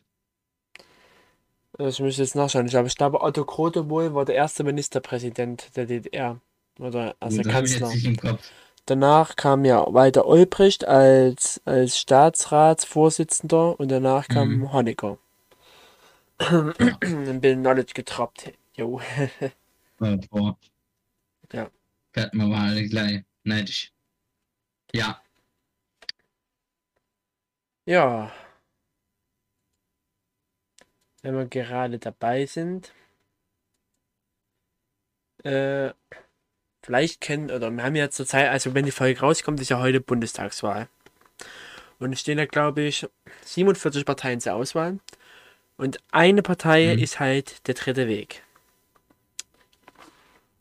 Und der dritte Weg steht halt für eine, hm, das kann man eigentlich nicht mehr konservativ sehen, das ist eine sehr rechtsextreme Partei. Ja. Die in ihrem Wahlprogramm zum Beispiel stehen hat, dass sie die, warte, lass mich mal kurz überlegen, wie das, das nochmal war. Ich will jetzt keine Falschnachrichten verbreiten. Und zwar die äh, Volksessenz irgendwie so bewahren möchte. was auch immer das heißt. Ja, also irgendwie sowas in der Art wollen sie eben erhalten. Naja. Und natürlich, wie jede Partei, hat auch der dritte Weg Wahlplakate. Und Ja, das Gericht oder ein, Gericht, ein Landesgericht hat entschieden, nach Eilverfahren, dass diese Plakate abgehängt werden müssen. mhm. Erstmal, wie findest du das? Wenn ich richtig informiert bin, waren das die Plakate, wo drauf stand, hängt die Grünen. Das stimmt, genau. Wo eben die Partei Bündnis 90 die Grünen gemeint sind. Ja. Also denke ich, relativ eindeutig, was damit gemeint ist. Ja, das, wo es verboten wurde, war. Ähm, Zwickau. Äh, nee, Zwickau hatten sie äh, vorerst noch erlaubt gehabt, aber jetzt mit nicht gewissen Einschränkungen und richtig verboten war es erstmal nur in München. Ja, aber ich, äh, ich weiß nicht, von wann du deine Nachricht hast. Bei mir ist schon Zwickau verboten. Zwickau hat jetzt verboten, okay, gut, das wusste ich nicht. Plakate müssen in Zwickau abgehängt werden. Habe ich hier. Ja. Finde ich gut. Jeder darf seine Meinung äußern, aber wenn es dann schon Richtung Drohung geht, das ist dann nicht mehr erklärbar. Weil sowas wie hängen die Grünen ist die ganz klare Aussage zum Aufruf, Politiker der Grünen oder Wähler der Grünen zu töten. Und da lässt sich auch nichts mehr hineininterpretieren, wie ich finde. Ja. Ähm, äh, anders wie jetzt, äh, das als Vergleich wurde ja oft auch das Wahlplakat ja von, war es, äh, die Partei äh, rangezogen, wo, wo drauf steht, das hat man eigentlich schon überall mal gesehen, hier könnte ein Nazi hängen. Ja, nur der Unterschied ist, dass die Partei vom Parteiaufbau her eine, äh, mir fehlt jetzt der Begriff, Satirepartei eine. Satirepartei ist. Das heißt, die macht sich über Sachen lustig, beziehungsweise sie macht sich lustig, um auf Sachen darauf hinzuweisen. Ja. Und mit Ja, dem Konzept aber- ist das gemeint und Ja. Das ist eben Satire. Satire kann halt auch falsch verstanden werden. Das hat auch die Partei schon öfters merken müssen. Oder zumindest einmal. Sie hat ja auch schon einen Skandal gehabt. Aber darum soll es jetzt hier nicht gehen. Aber bei den dritten Weg ist es halt ernst gemeint. Ja. Das nächste ist, die Formulierung war auch ganz anders. Also. Ja. Ja, machst du weiter? Mach ich weiter. Gut, von der einen politischen Sache zur nächsten politischen Sache, die mit der Wahl zu tun hat. Ähm, heute, das ist Stand heute, dem 24. September, Freitag, gab es eine riesengroße Demo also nicht nur eine, mehrere, in ganz Deutschland von Fridays for Future. In Berlin alleine waren 100.000 Menschen, die dafür demonstriert haben. Und in ganz Deutschland, äh, nach momentaner Zählung, ähm, ist 62, 100.000, ja, so ungefähr, plus minus, wenn ich es sehr äh, Menschen, ja, die da demonstriert haben und sich stark gemacht haben für diese Aktion. Ja. Diese Demo wurde halt deswegen geführt, weil ähm, gesagt wurde, dass äh, das Thema Klimawandel und all das äh, nicht stark genug behandelt wurde während äh, der Wahlperiode jetzt und dass die jetzt wollen, dass das nochmal richtig ähm, ja, nochmal nach vorne geht. Es ist, ist schon einiges. Und steht auch, äh, ist auch nicht die einzige Demonstration, die deswegen gehalten wurde. Es gab auch eine andere, wo äh, ein Hungerstreik vor dem Bundestag gemacht wurde. Weiß nicht, ob du davon gehört hattest, Flori? Äh, gehört schon, aber befasst hatte ich mich damit nicht. Nee, ich habe es auch bloß gehört, deswegen, also ja. Deine Meinung? Ja, ich sag mal so. Fridays for Future war so der Anstoß, der jetzt nochmal den Klimawandel damals richtig populär gemacht hat. Hm. Und vielleicht ist es auch noch jetzt nochmal für die Grünen nochmal vielleicht so eine kleine Hilfe, wenn man nochmal auf das Thema Klimawandel aufmerksam macht. Hier, wählt die Grünen, Grünen, Umweltschutz dass vielleicht nochmal die Grünen davon profitieren können, die ja jetzt auch mittlerweile ein bisschen abgehangen sind im Endspurt der Bundestagswahl in Bezug auf die Kanzlerschaft. Mhm. Ja, es wird sich zeigen. Aber es ist wie immer ein Armutszeugnis, dass Kinder für ihre Zukunft protestieren müssen. Ja. Und dass dann äh, AfD mit solchen Plakaten kommt, äh, nicht die Kinder machen die Zukunft, sondern Mama und Papa. Das hatte ich heute gesehen. Obwohl die Aussage prinzipiell, wie gesagt, ist Interpretationsspielraum. So wie ich das Ja. verstehe, das wird zwar nicht so sein, wie die AfD das versteht, aber die Aussage an sich ist ja richtig.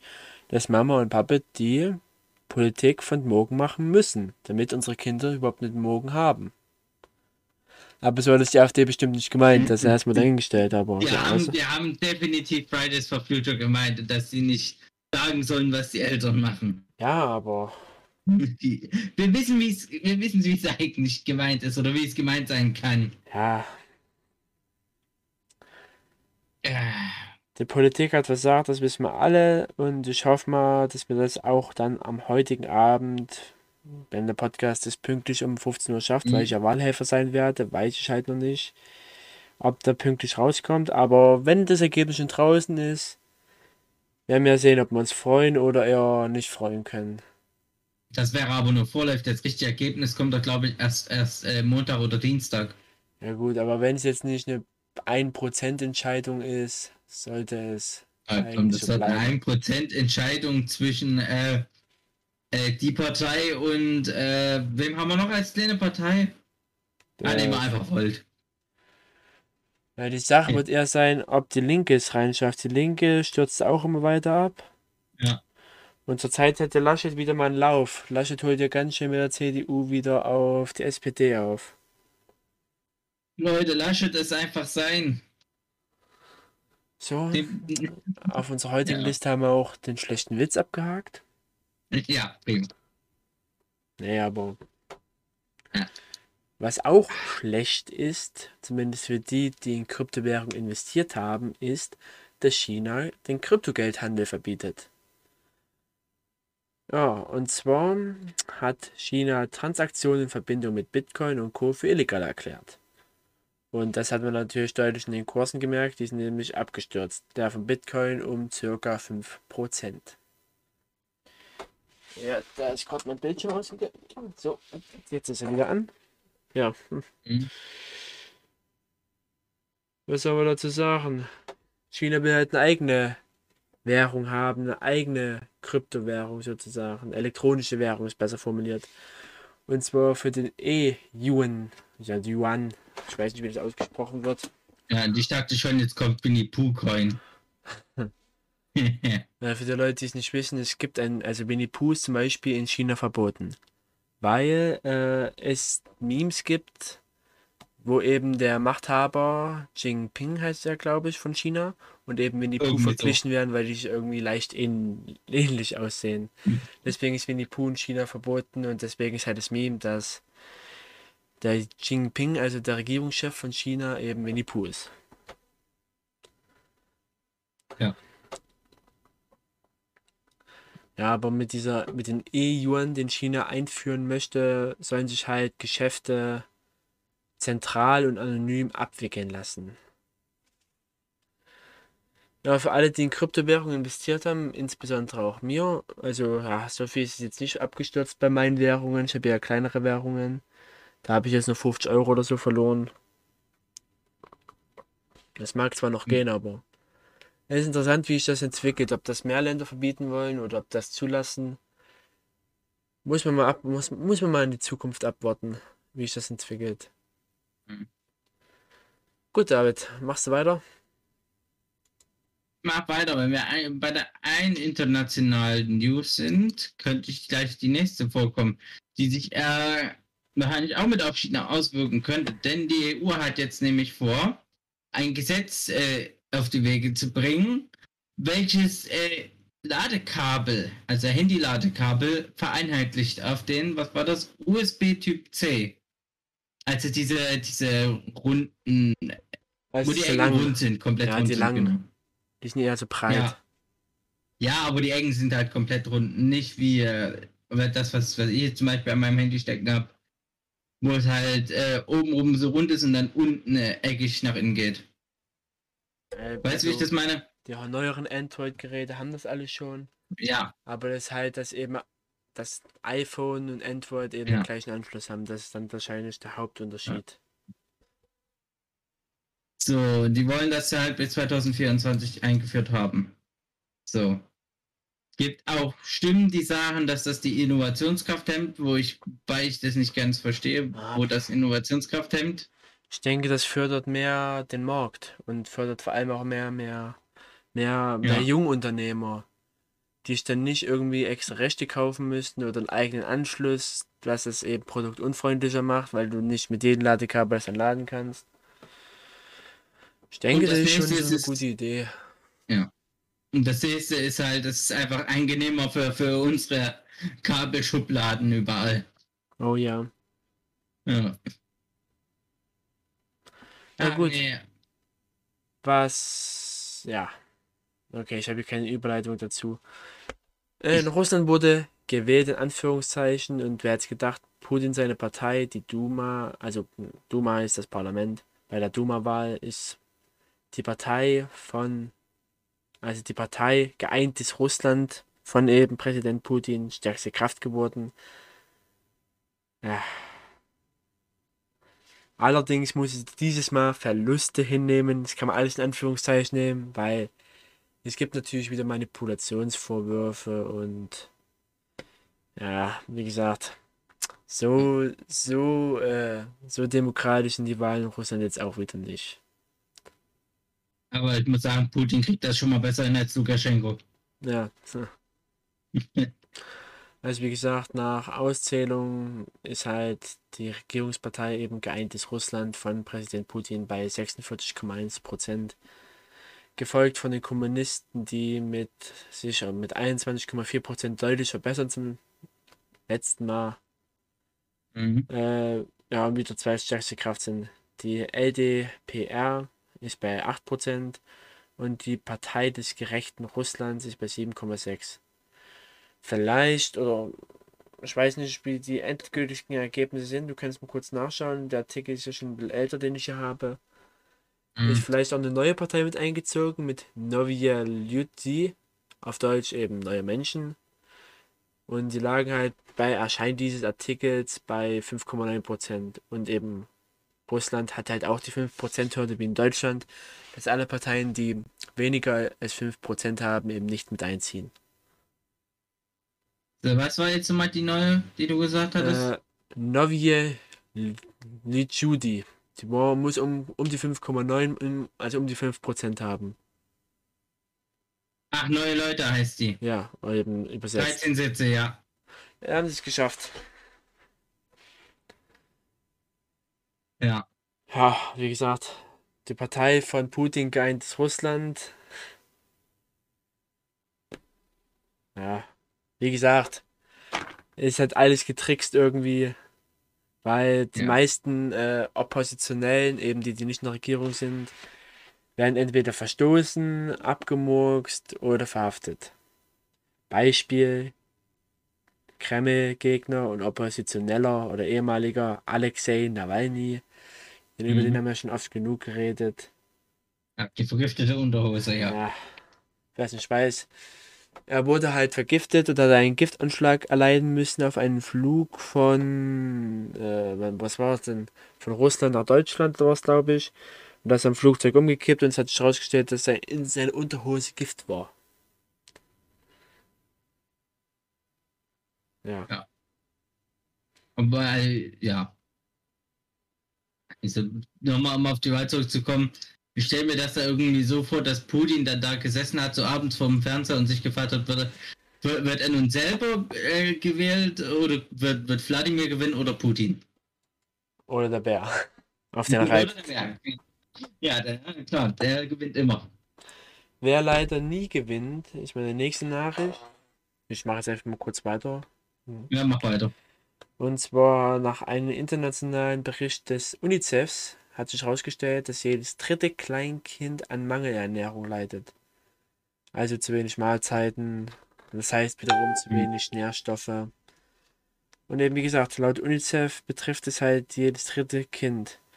Und die Corona-Pandemie hat jetzt nicht gerade dazu geholfen, das zu verbessern. Ja, und wie gesagt, Mangelernährung kann halt schwerwiegende Folgen in der Entwicklung haben, die eben psychisch und physisch sein können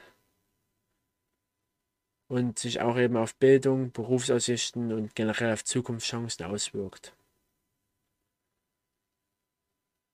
Ja. Äh, demnach zeigen eben Daten von der UNICEF, dass nur die Hälfte der Kinder zwischen 6 und 23 Monaten die empfohlene Mindestanzahl an Mahlzeiten pro Tag erhält. Und ja, lediglich ein Drittel erhält die ausgewogene Nahrung, die eben Kinder für ihre Entwicklung benötigen. Und eben, ja, schlechte Ernährungspraktiken haben sich in den letzten zehn Jahren einfach nicht verbessert. Und eben durch die Pandemie sogar teilweise wirklich auch verschlimmert. Ist schon scheiße. Ich bin wirklich, wirklich froh, dass ich in einem Land aufgewachsen bin, bei Eltern, die mir alles ermöglichen konnten, die mir Essen gegeben haben, die mir Liebe gegeben haben, die mir Bildung geben konnten. Ey, das ist wahrscheinlich bei dir genauso, weil es geht halt wirklich leider nicht jedem Kind so.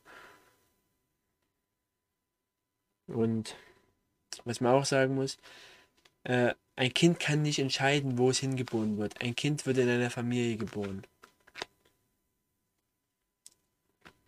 Was sagst du dazu?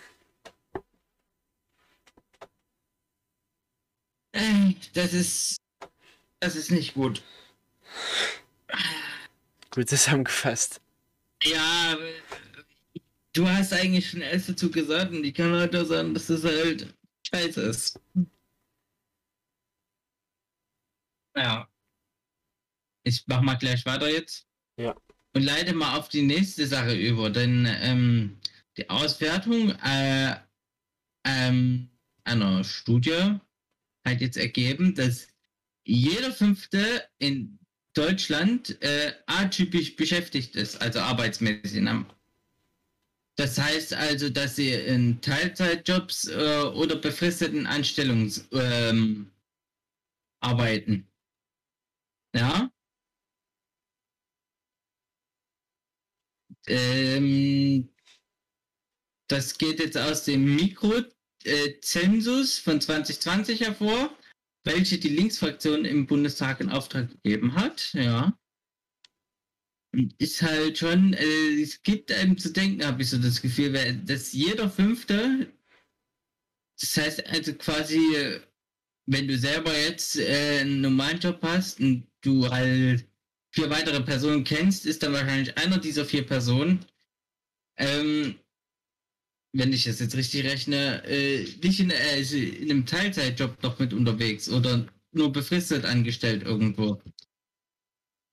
Ja, es ist schon, ist auch nicht denke ich, gerade gut für die Arbeitsmoral. Wenn du weißt, du bist nur, äh, das ist halt kein voller Job oder das ist halt, du bist nur dort für, für zwei oder drei Jahre und dann musst du dir wieder was suchen. Das ist schon, denke ich, stressig. Hm, Was sagst du, Flori? äh, wie, was soll man dazu sagen? Ist halt scheiße. Ja. Das fasst halt, glaube ich, ganz gut zusammen. Ja. Ja, das stimmt. Was auch scheiße ist, war die Politik von unserem ehemaligen US-Präsidenten Donald Trump. Zumindest in manchen Bereichen. Jetzt ist er wieder zurück im Rampenlicht. Und zwar, indem er seine Nichte und die New York Times verklagt. Und zwar, er fordert 100 Millionen Dollar Entschädigung. Und zwar, äh, weil seine Nichte und die New York Times einen heimtückischen Komplott geschmiedet haben, um hinter seine Steuererklärung zu gelangen. Ähm, als Erläuterung nochmal, es gab mal einen Bericht in der New York Times, dass Trump eben nur 750 Dollar Steuern gezahlt hat, Einkommensteuer seit eben 2000. Ja, Mhm. ob das stimmt oder nicht, das weiß man nicht so genau, also offiziell. Und ja. Stimmt, das war die Geschichte mit der, wo, wo gesagt wurde, dass äh, er seinen Friseur äh, vom den schon abgesetzt hat. Ja. Ja. Und er wirft Ja, halt so- seiner Nichte Mary Trump vor, eben, dass er versucht hat, an seine Steuererklärung zu kommen. Äh, nochmal zur Erläuterung, wer Mary Trump ist. Mary Trump ist die Tochter des ältesten Bruders des Ex-Präsidenten, also Fred Trump Jr. Und ja, also wie gesagt, äh, in der New York Times steht halt drinnen, dass eben nach dieser 18-monatigen Recherche, dass er zum Beispiel äh, von seinem Vater über Jahre mehr als 400 Millionen Dollar erhalten hat und das Geld ist eben teilweise über Scheinfirmen äh, geflossen, um eben Steuern zu vermeiden. Genauso hat er versucht oder hat er seinen mittlerweile seit 1999 und 2000 verstorbenen Eltern auch geholfen zu haben, ihren Immobilienbesitz klein zu rechnen und so Steuern zu sparen. Also der Mann ist schon gerissen in solchen Sachen. Ja. Und ja, wie gesagt, diese Mary Trump, die eben seine Nichte ist, die hat halt in ihrem 2020 erschienenen Buch über ihre Familie angegeben, dass sie die Hauptquelle eben für diese Enthüllung in der New York Times gewesen sei. Hm. Ich weiß nicht, ob das jetzt gerade das Sinnvollste war, sich damit reinzuhängen, aber muss ja jeder für sich selbst entscheiden. Aha. Bin generell mal gespannt, ob man Trump nochmal auf der großen politischen Bühne sehen wird. Ich befürchte schon. Ich befürchte auch schon, vor allem weil Biden jetzt nicht gerade so der Burner ist, kann man ja mal an der Stelle sagen. Afghanistan, ja. Er konnte zwar nichts dafür, weil Trump hat es in die Wege geleitet, aber er muss es jetzt ausbaden. Und in vielen Dingen wirkt er halt leider nicht so souverän, wie mich das vorgestellt hat, Joe Biden. Aber das ist nur meine Meinung und er hat immer noch ein paar Jährchen vor sich. War den Leuten aber schon vorher bekannt und für den hat ja eigentlich hauptsächlich gesprochen, dass er nicht Trump ist. Ja, aber das spricht ja wieder für die Republikaner, wenn eben der Demokrat nicht gerade so souverän abliefert. Die hätten Bernie Sanders nehmen sollen. Der, hat dem- der hatte immer die stylischen Handschuhe. Das war ja das Meme Genau. geworden. Ja. Äh, was hoffentlich nicht zum Meme wird, ist Italien. Und zwar die diskutieren wieder über einen Ito äh, Itom Atom-Wiedereinstieg. Und zwar ausgerechnet der Umweltminister Shingalani äh, brachte die Idee ins Spiel, mit Reaktoren der vierten Generation äh, eben die Rückkehr zur Kernenergie zu finden. Oder zumindest sei er dagegen nicht abgeneigt. Und eben die rechtsorientierte Lega-Partei springt natürlich begeistert auf. Genauso wie wir letzte Woche geklärt haben, dass die AfD die einzige von den sechs großen Parteien ist, die auch wieder einen Einstieg in die Atomkraft möchte. Ja, ich bin mal gespannt, wie sich das weiterentwickeln wird. Äh, wenn ich mich mal dazu äußern könnte, äh, man sagen, Atomenergie ist vom rein Energiewert die umweltfreundlichste Energiequelle von den großen, die wir zurzeit haben. Weil sie halt kein CO2 ausstößt. Der Nachteil ist halt, siehe Tschernobyl, es kann halt was passieren. Und was machst du mit dem Müll? Weil die Brennstäbe müssen entsorgt werden, die sind auf aber Milliarden und Millionen Jahre dauert es, bis die sich zersetzen, vollständig. Was machst du bis dahin damit? Äh, ich denke mir, wir hätten jetzt nicht komplett aussteigen sollen aus der Atomenergie. Das ist meine persönliche Meinung. Weil wir es einfach nicht schaffen, aus unseren erneuerbaren Energiequellen so viel rauszuziehen, dass wir schaffen, Deutschland komplett ohne Kohle eben auf erneuerbare Energiequellen umzusetzen. Vor allem mit der Belastung des E-Autos, was eben auch sehr viel Strom ziehen wird und wofür die meisten Infrastrukturen der Städte eben nicht vorbereitet sind. Ich hätte wenigstens gesagt, wir bleiben in der Atomenergie drin, wir bauen zwar jetzt nichts Neues, aber wir forschen weiter, dass wir es schaffen, weil wir benutzen ja noch wenn ich jetzt meine Statistik richtig ist, gerade mal 10% dieses Brennstabes und 90% schmeißen wir weg. Wenn wir es schaffen, diese 90% effektiv zu nutzen, wo es auch schon in anderen Ländern Ideen gibt, können wir zumindest das mit dem Müll ausschließen. Weil was man sagen muss, das beste Beispiel ist die DDR. In Deutschland werden zurzeit immer mehr Mülldeponien aus DDR-Zeiten wieder aufgeschottert, weil sie aus diesem Müll, den die DDR auf Schrottplätzen weggeschmissen hat, die Rohstoffe rausholen. Weil damals, mit der damaligen Technik, konnte man das noch nicht. Aber jetzt hat man Möglichkeit gefunden, eben diese Rohstoffe aus diesem damaligen Müll rauszusondern. Wenn man das ähm, bei Atomen, diesen Brennstäben schafft, hat man, denke ich, schon mal das Problem erledigt. Und was man sagen muss, Deutschland hatte mit die sichersten Atomkraftwerke der Welt. Also wenn, wenn nicht wir können mit dieser Kraft, also ob wir damit umgehen können, ist immer die Frage, aber zumindest wären wir mit drauf am besten vorbereitet gewesen. Das ist halt das einzige Problem vor Terrorangriffen, vor Hackerangriffen. Aber ich denke mal, Deutschland ist eigentlich ein Land der Erfinder und der Ingenieure und dass die eigentlich sowas hinkriegen sollten, dass sowas nicht passiert. Und zumindest so, dass es keine Gefahren birgt. Es wird immer eine Gefahr geben, ja. Das hatten wir letztens bei dem Chemiewerk in Leverkusen gesehen, was in die Luft geflogen ist. Aber ich denke mal, man, man hätte damals nicht so voreilig sein sollen in Bezug auf, ja, wir wollen auch noch Kohle und Steinkohle abschaffen, Braun- und Steinkohle. Das ist meine persönliche Meinung. Man hätte zumindest mit den Gedanken spielen können, dass man weiter die Atomkraft als Übergangslösung in Bezug zieht, bis man es schafft, erneuerbare Energiequellen so effektiv zu machen, dass das Land von eben erneuerbaren Energiequellen alleine leben kann. So, Ich weiß nicht, ob du mir dazu stimmst, David, oder nicht. Ich lasse dich mal deine Meinung jetzt äußern dazu zu meinem Monolog, den ich jetzt gehalten habe. Ich sag's mal äh, ähm, so, dass Atomenergie auf der einen Art und Weise, wie du schon sagtest, ja natürlich irgendwo auch eine Zukunft auf der anderen Seite natürlich die große Frage, wohin mit dem Müll? Ähm, und äh, wie lange würde das gut gehen, bis es halt wirklich so einen Angriff darauf gibt? Das ist halt ganz große Gefahr. Und wenn es dann einen Angriff darauf gibt, dann sind natürlich die Schäden riesig. Natürlich, aber Ja. anders, Also anders gesehen, andere Länder in komplett Europa, die haben auch genug Atomkraftwerke. Und bei denen ist bis jetzt auch noch nichts passiert. Natürlich, man kann jetzt, das ist genauso wie in der Schule. Nur weil Matthias eine 4 minus hat, rechtfertigt das nicht, dass du eine 4 minus hast.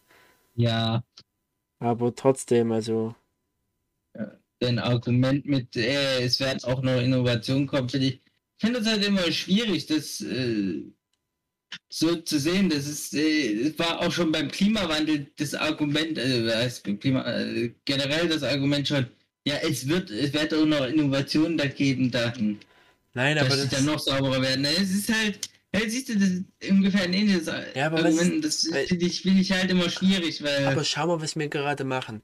Wir sagen, Hm. wir schaffen das ab. Die Polen bauen neue Kraftwerke und wir kaufen dann von Polen Kohlestrom. Was ist denn das? das ist auch scheiße, ja, aber. Das ist, das ist genauso dumm. Mhm. Da bauen die noch mehr Kohlekraftwerke und denken sich, ja, wir machen jetzt so Geld damit, wir bauen mehr Atomkraftwerke, mehr Kohlekraftwerke und die kaufen uns das noch ab. Ja. Was ist denn das?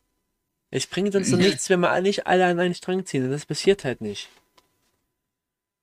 Ja, ich finde es trotzdem immer schwierig, ne, zu sagen, äh, sowas muss existieren, damit äh, Innovation kommt, weil äh, Innovation kommt eigentlich auch ähm, aus Zuständen, äh, wo du halt umdenken musst, wo du aus dem, was bisher Norm war, einfach rausgehen musst, um dir zu überlegen, ähm, wie kann ich jetzt am besten mit dieser neuen Situation umgehen, ja. Aber Deutschland halt- muss sich unabhängig vom Ausland machen, wenn es um Strom geht. Zumindest von den nicht erneuerbaren Energiequellen.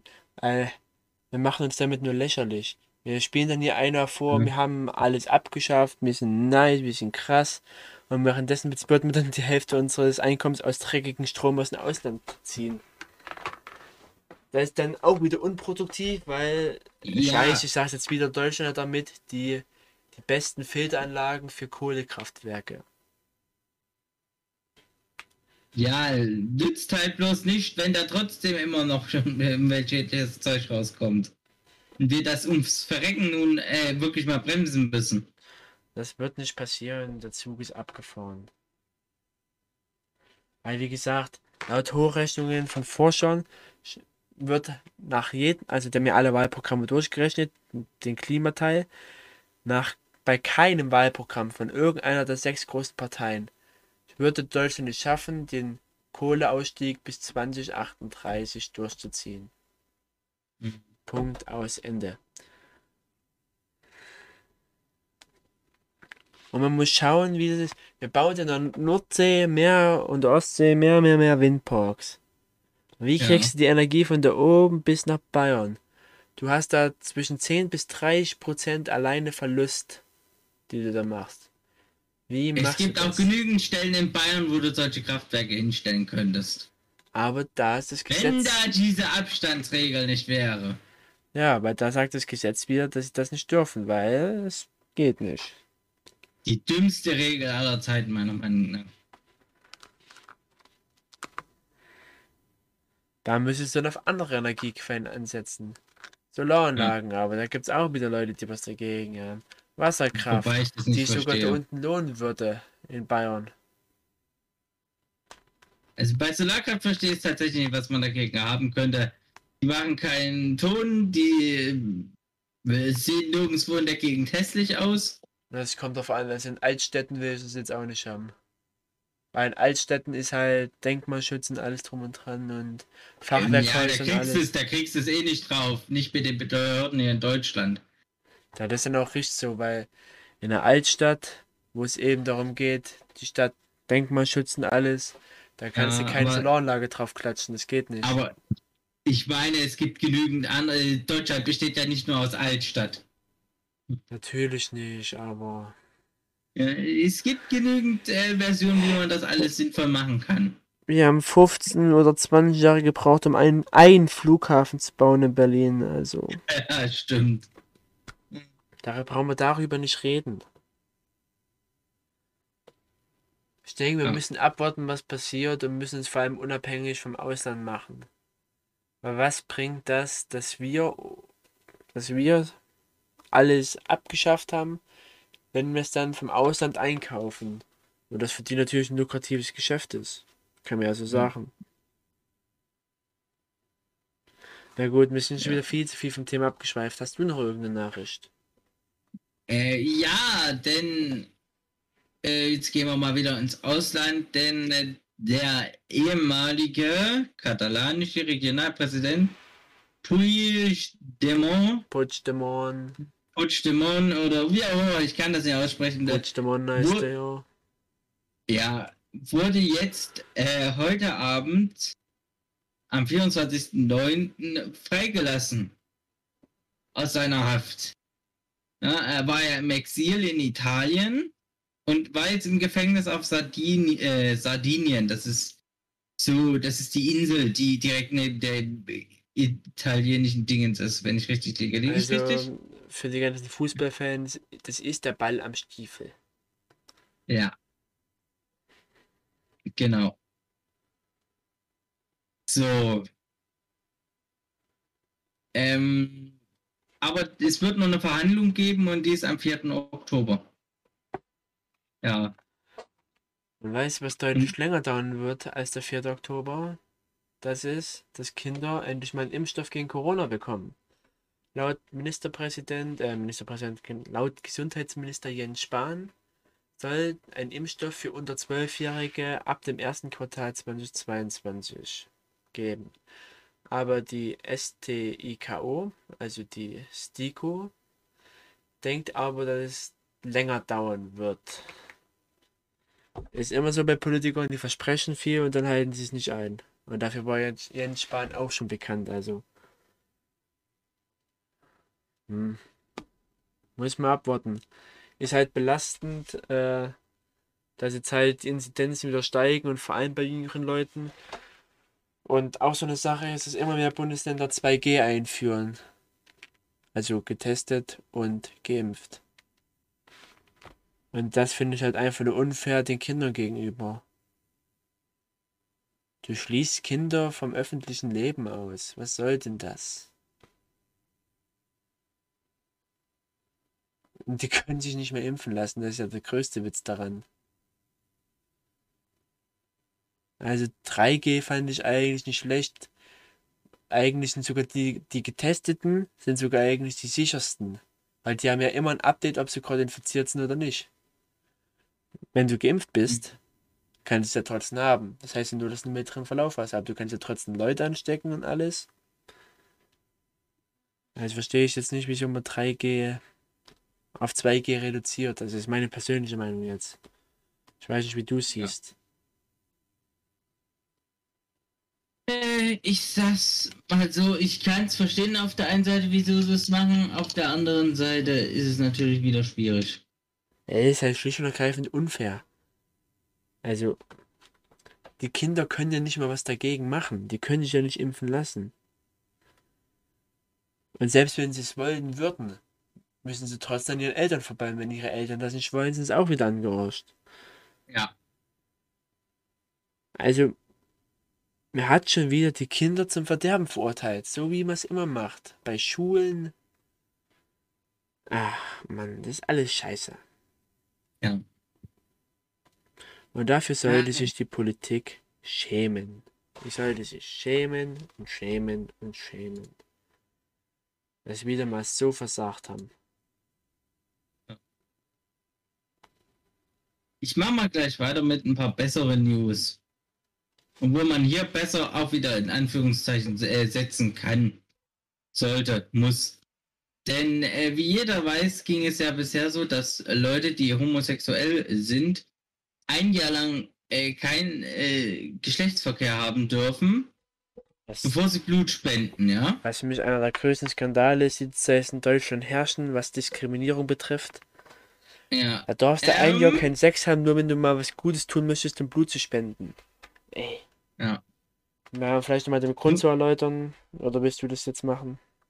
Ja, ich kann das jetzt noch gleich sagen. Ähm, der Grund liegt natürlich wegen AIDS, weil ich glaube, statistisch gesehen ist jemand, der homosexuell ist, äh, war das, wenn man den Statistiken vertrauen kann, sind, äh, ist bei denen die Wahrscheinlichkeit höher, dass äh, sie AIDS kriegen.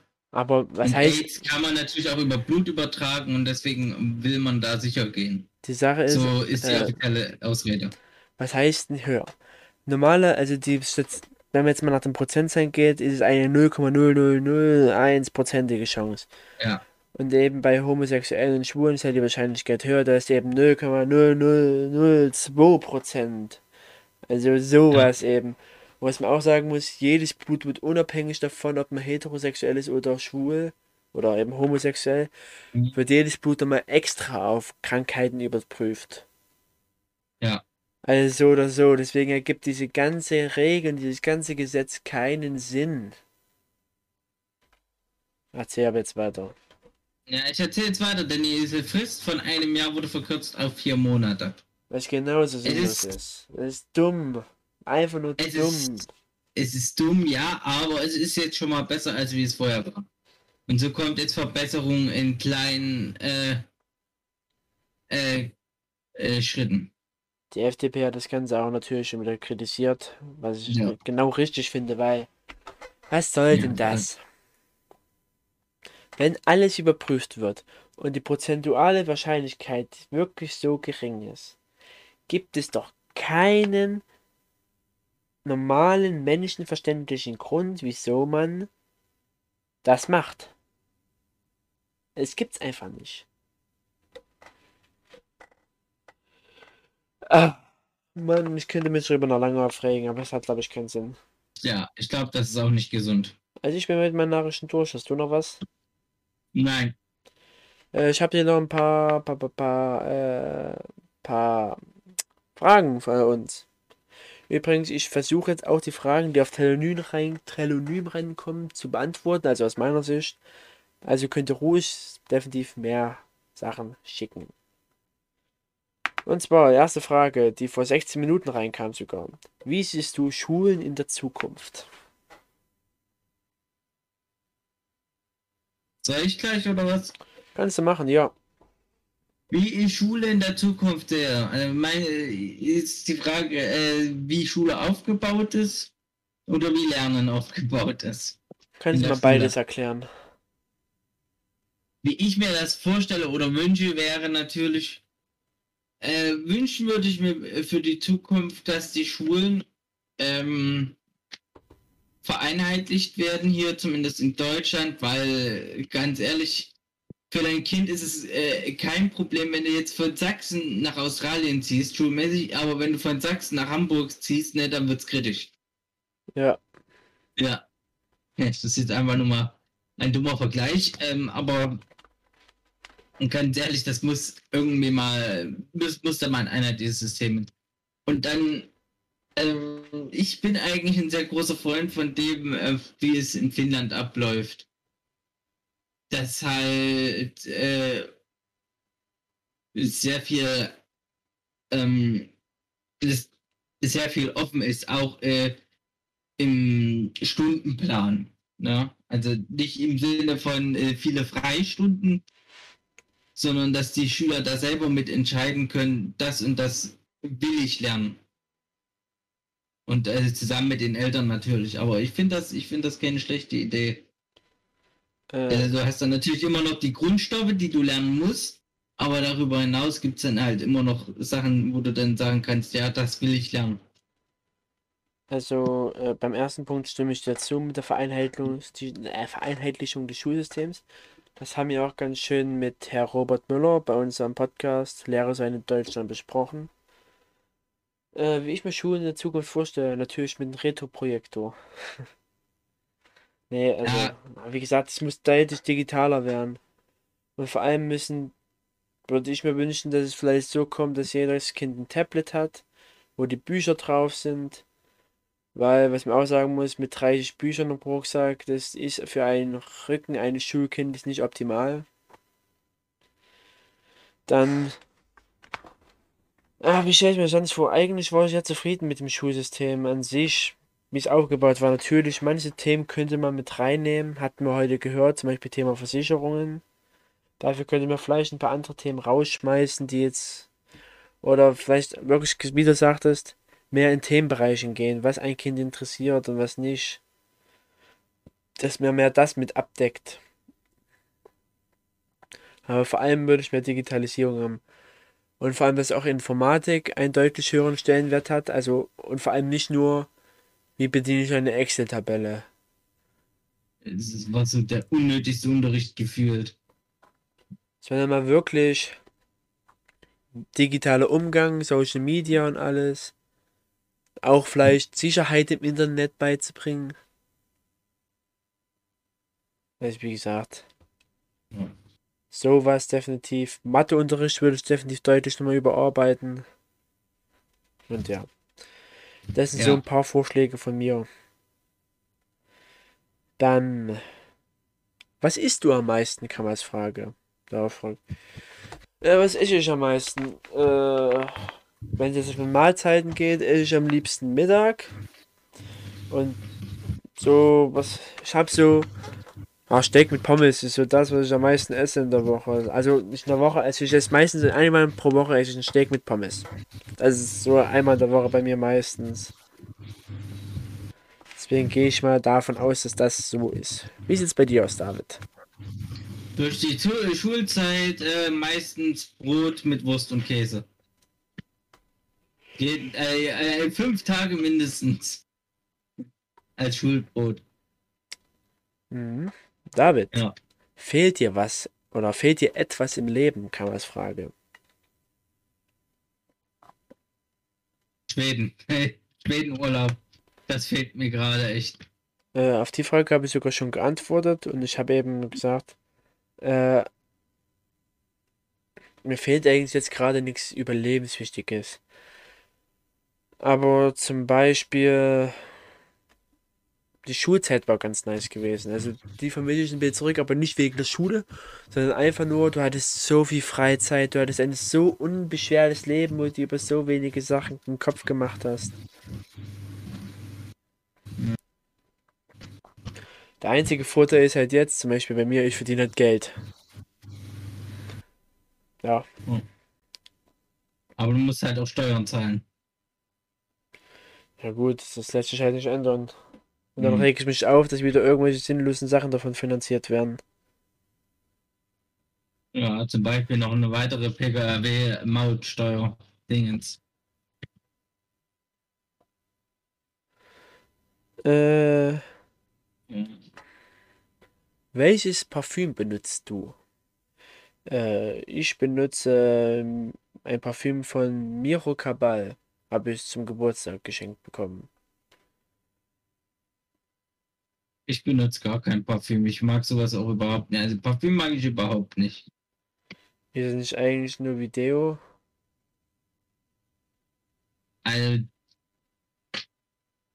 Nee, also ich, ich interpretiere Parfüm immer noch mal als was anderes. Aber ist nicht im Prinzip Nee. das gleiche. Hauptsache ist, du riechst gut. Nee, bei Deo ist das nicht das Prinzip. Das Deo ähm, sollte, sorgt dafür, dass du halt nicht, dass dein Schweiß nicht stinkt. Aber ein Parfüm ist halt einfach nur irgendein Wasser, was du aufträgst und was dann dafür sorgt, dass, dass du riechst. Ich finde, das riecht in den meisten Fällen nicht mal gut, sondern einfach nur dieser so künstlicher Geruch, den ich total eklig finde. Das ist eigentlich Interpretationsspielraum, also. Ja. Wenn es euch Spaß macht, das Parfüm aufzusagen, wenn ihr das gut riechen findet, macht's. Ich mach's nicht. Ja, dann. Wann warst du das letzte Mal krank?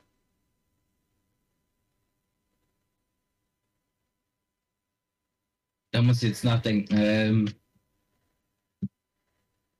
hau du erst mal raus. Ja, das war Anfang August gewesen. Da hatte ich eine Außenohrentzündung.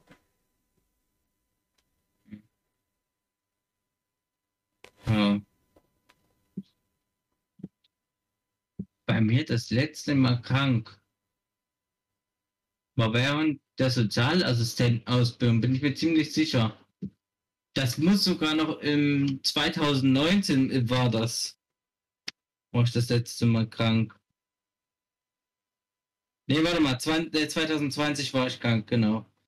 Da hatte, da hatte der Lockdown erst angefangen und ich hatte eine einfache Erkältung. Und die letzte Frage für heute.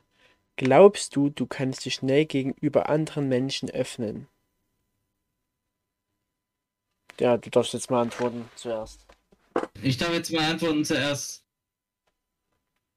Ich hatte früher eher Probleme damit, aber jetzt dadurch, dass ich halt die Erzieherausbildung mitmache, lerne ich halt das auch.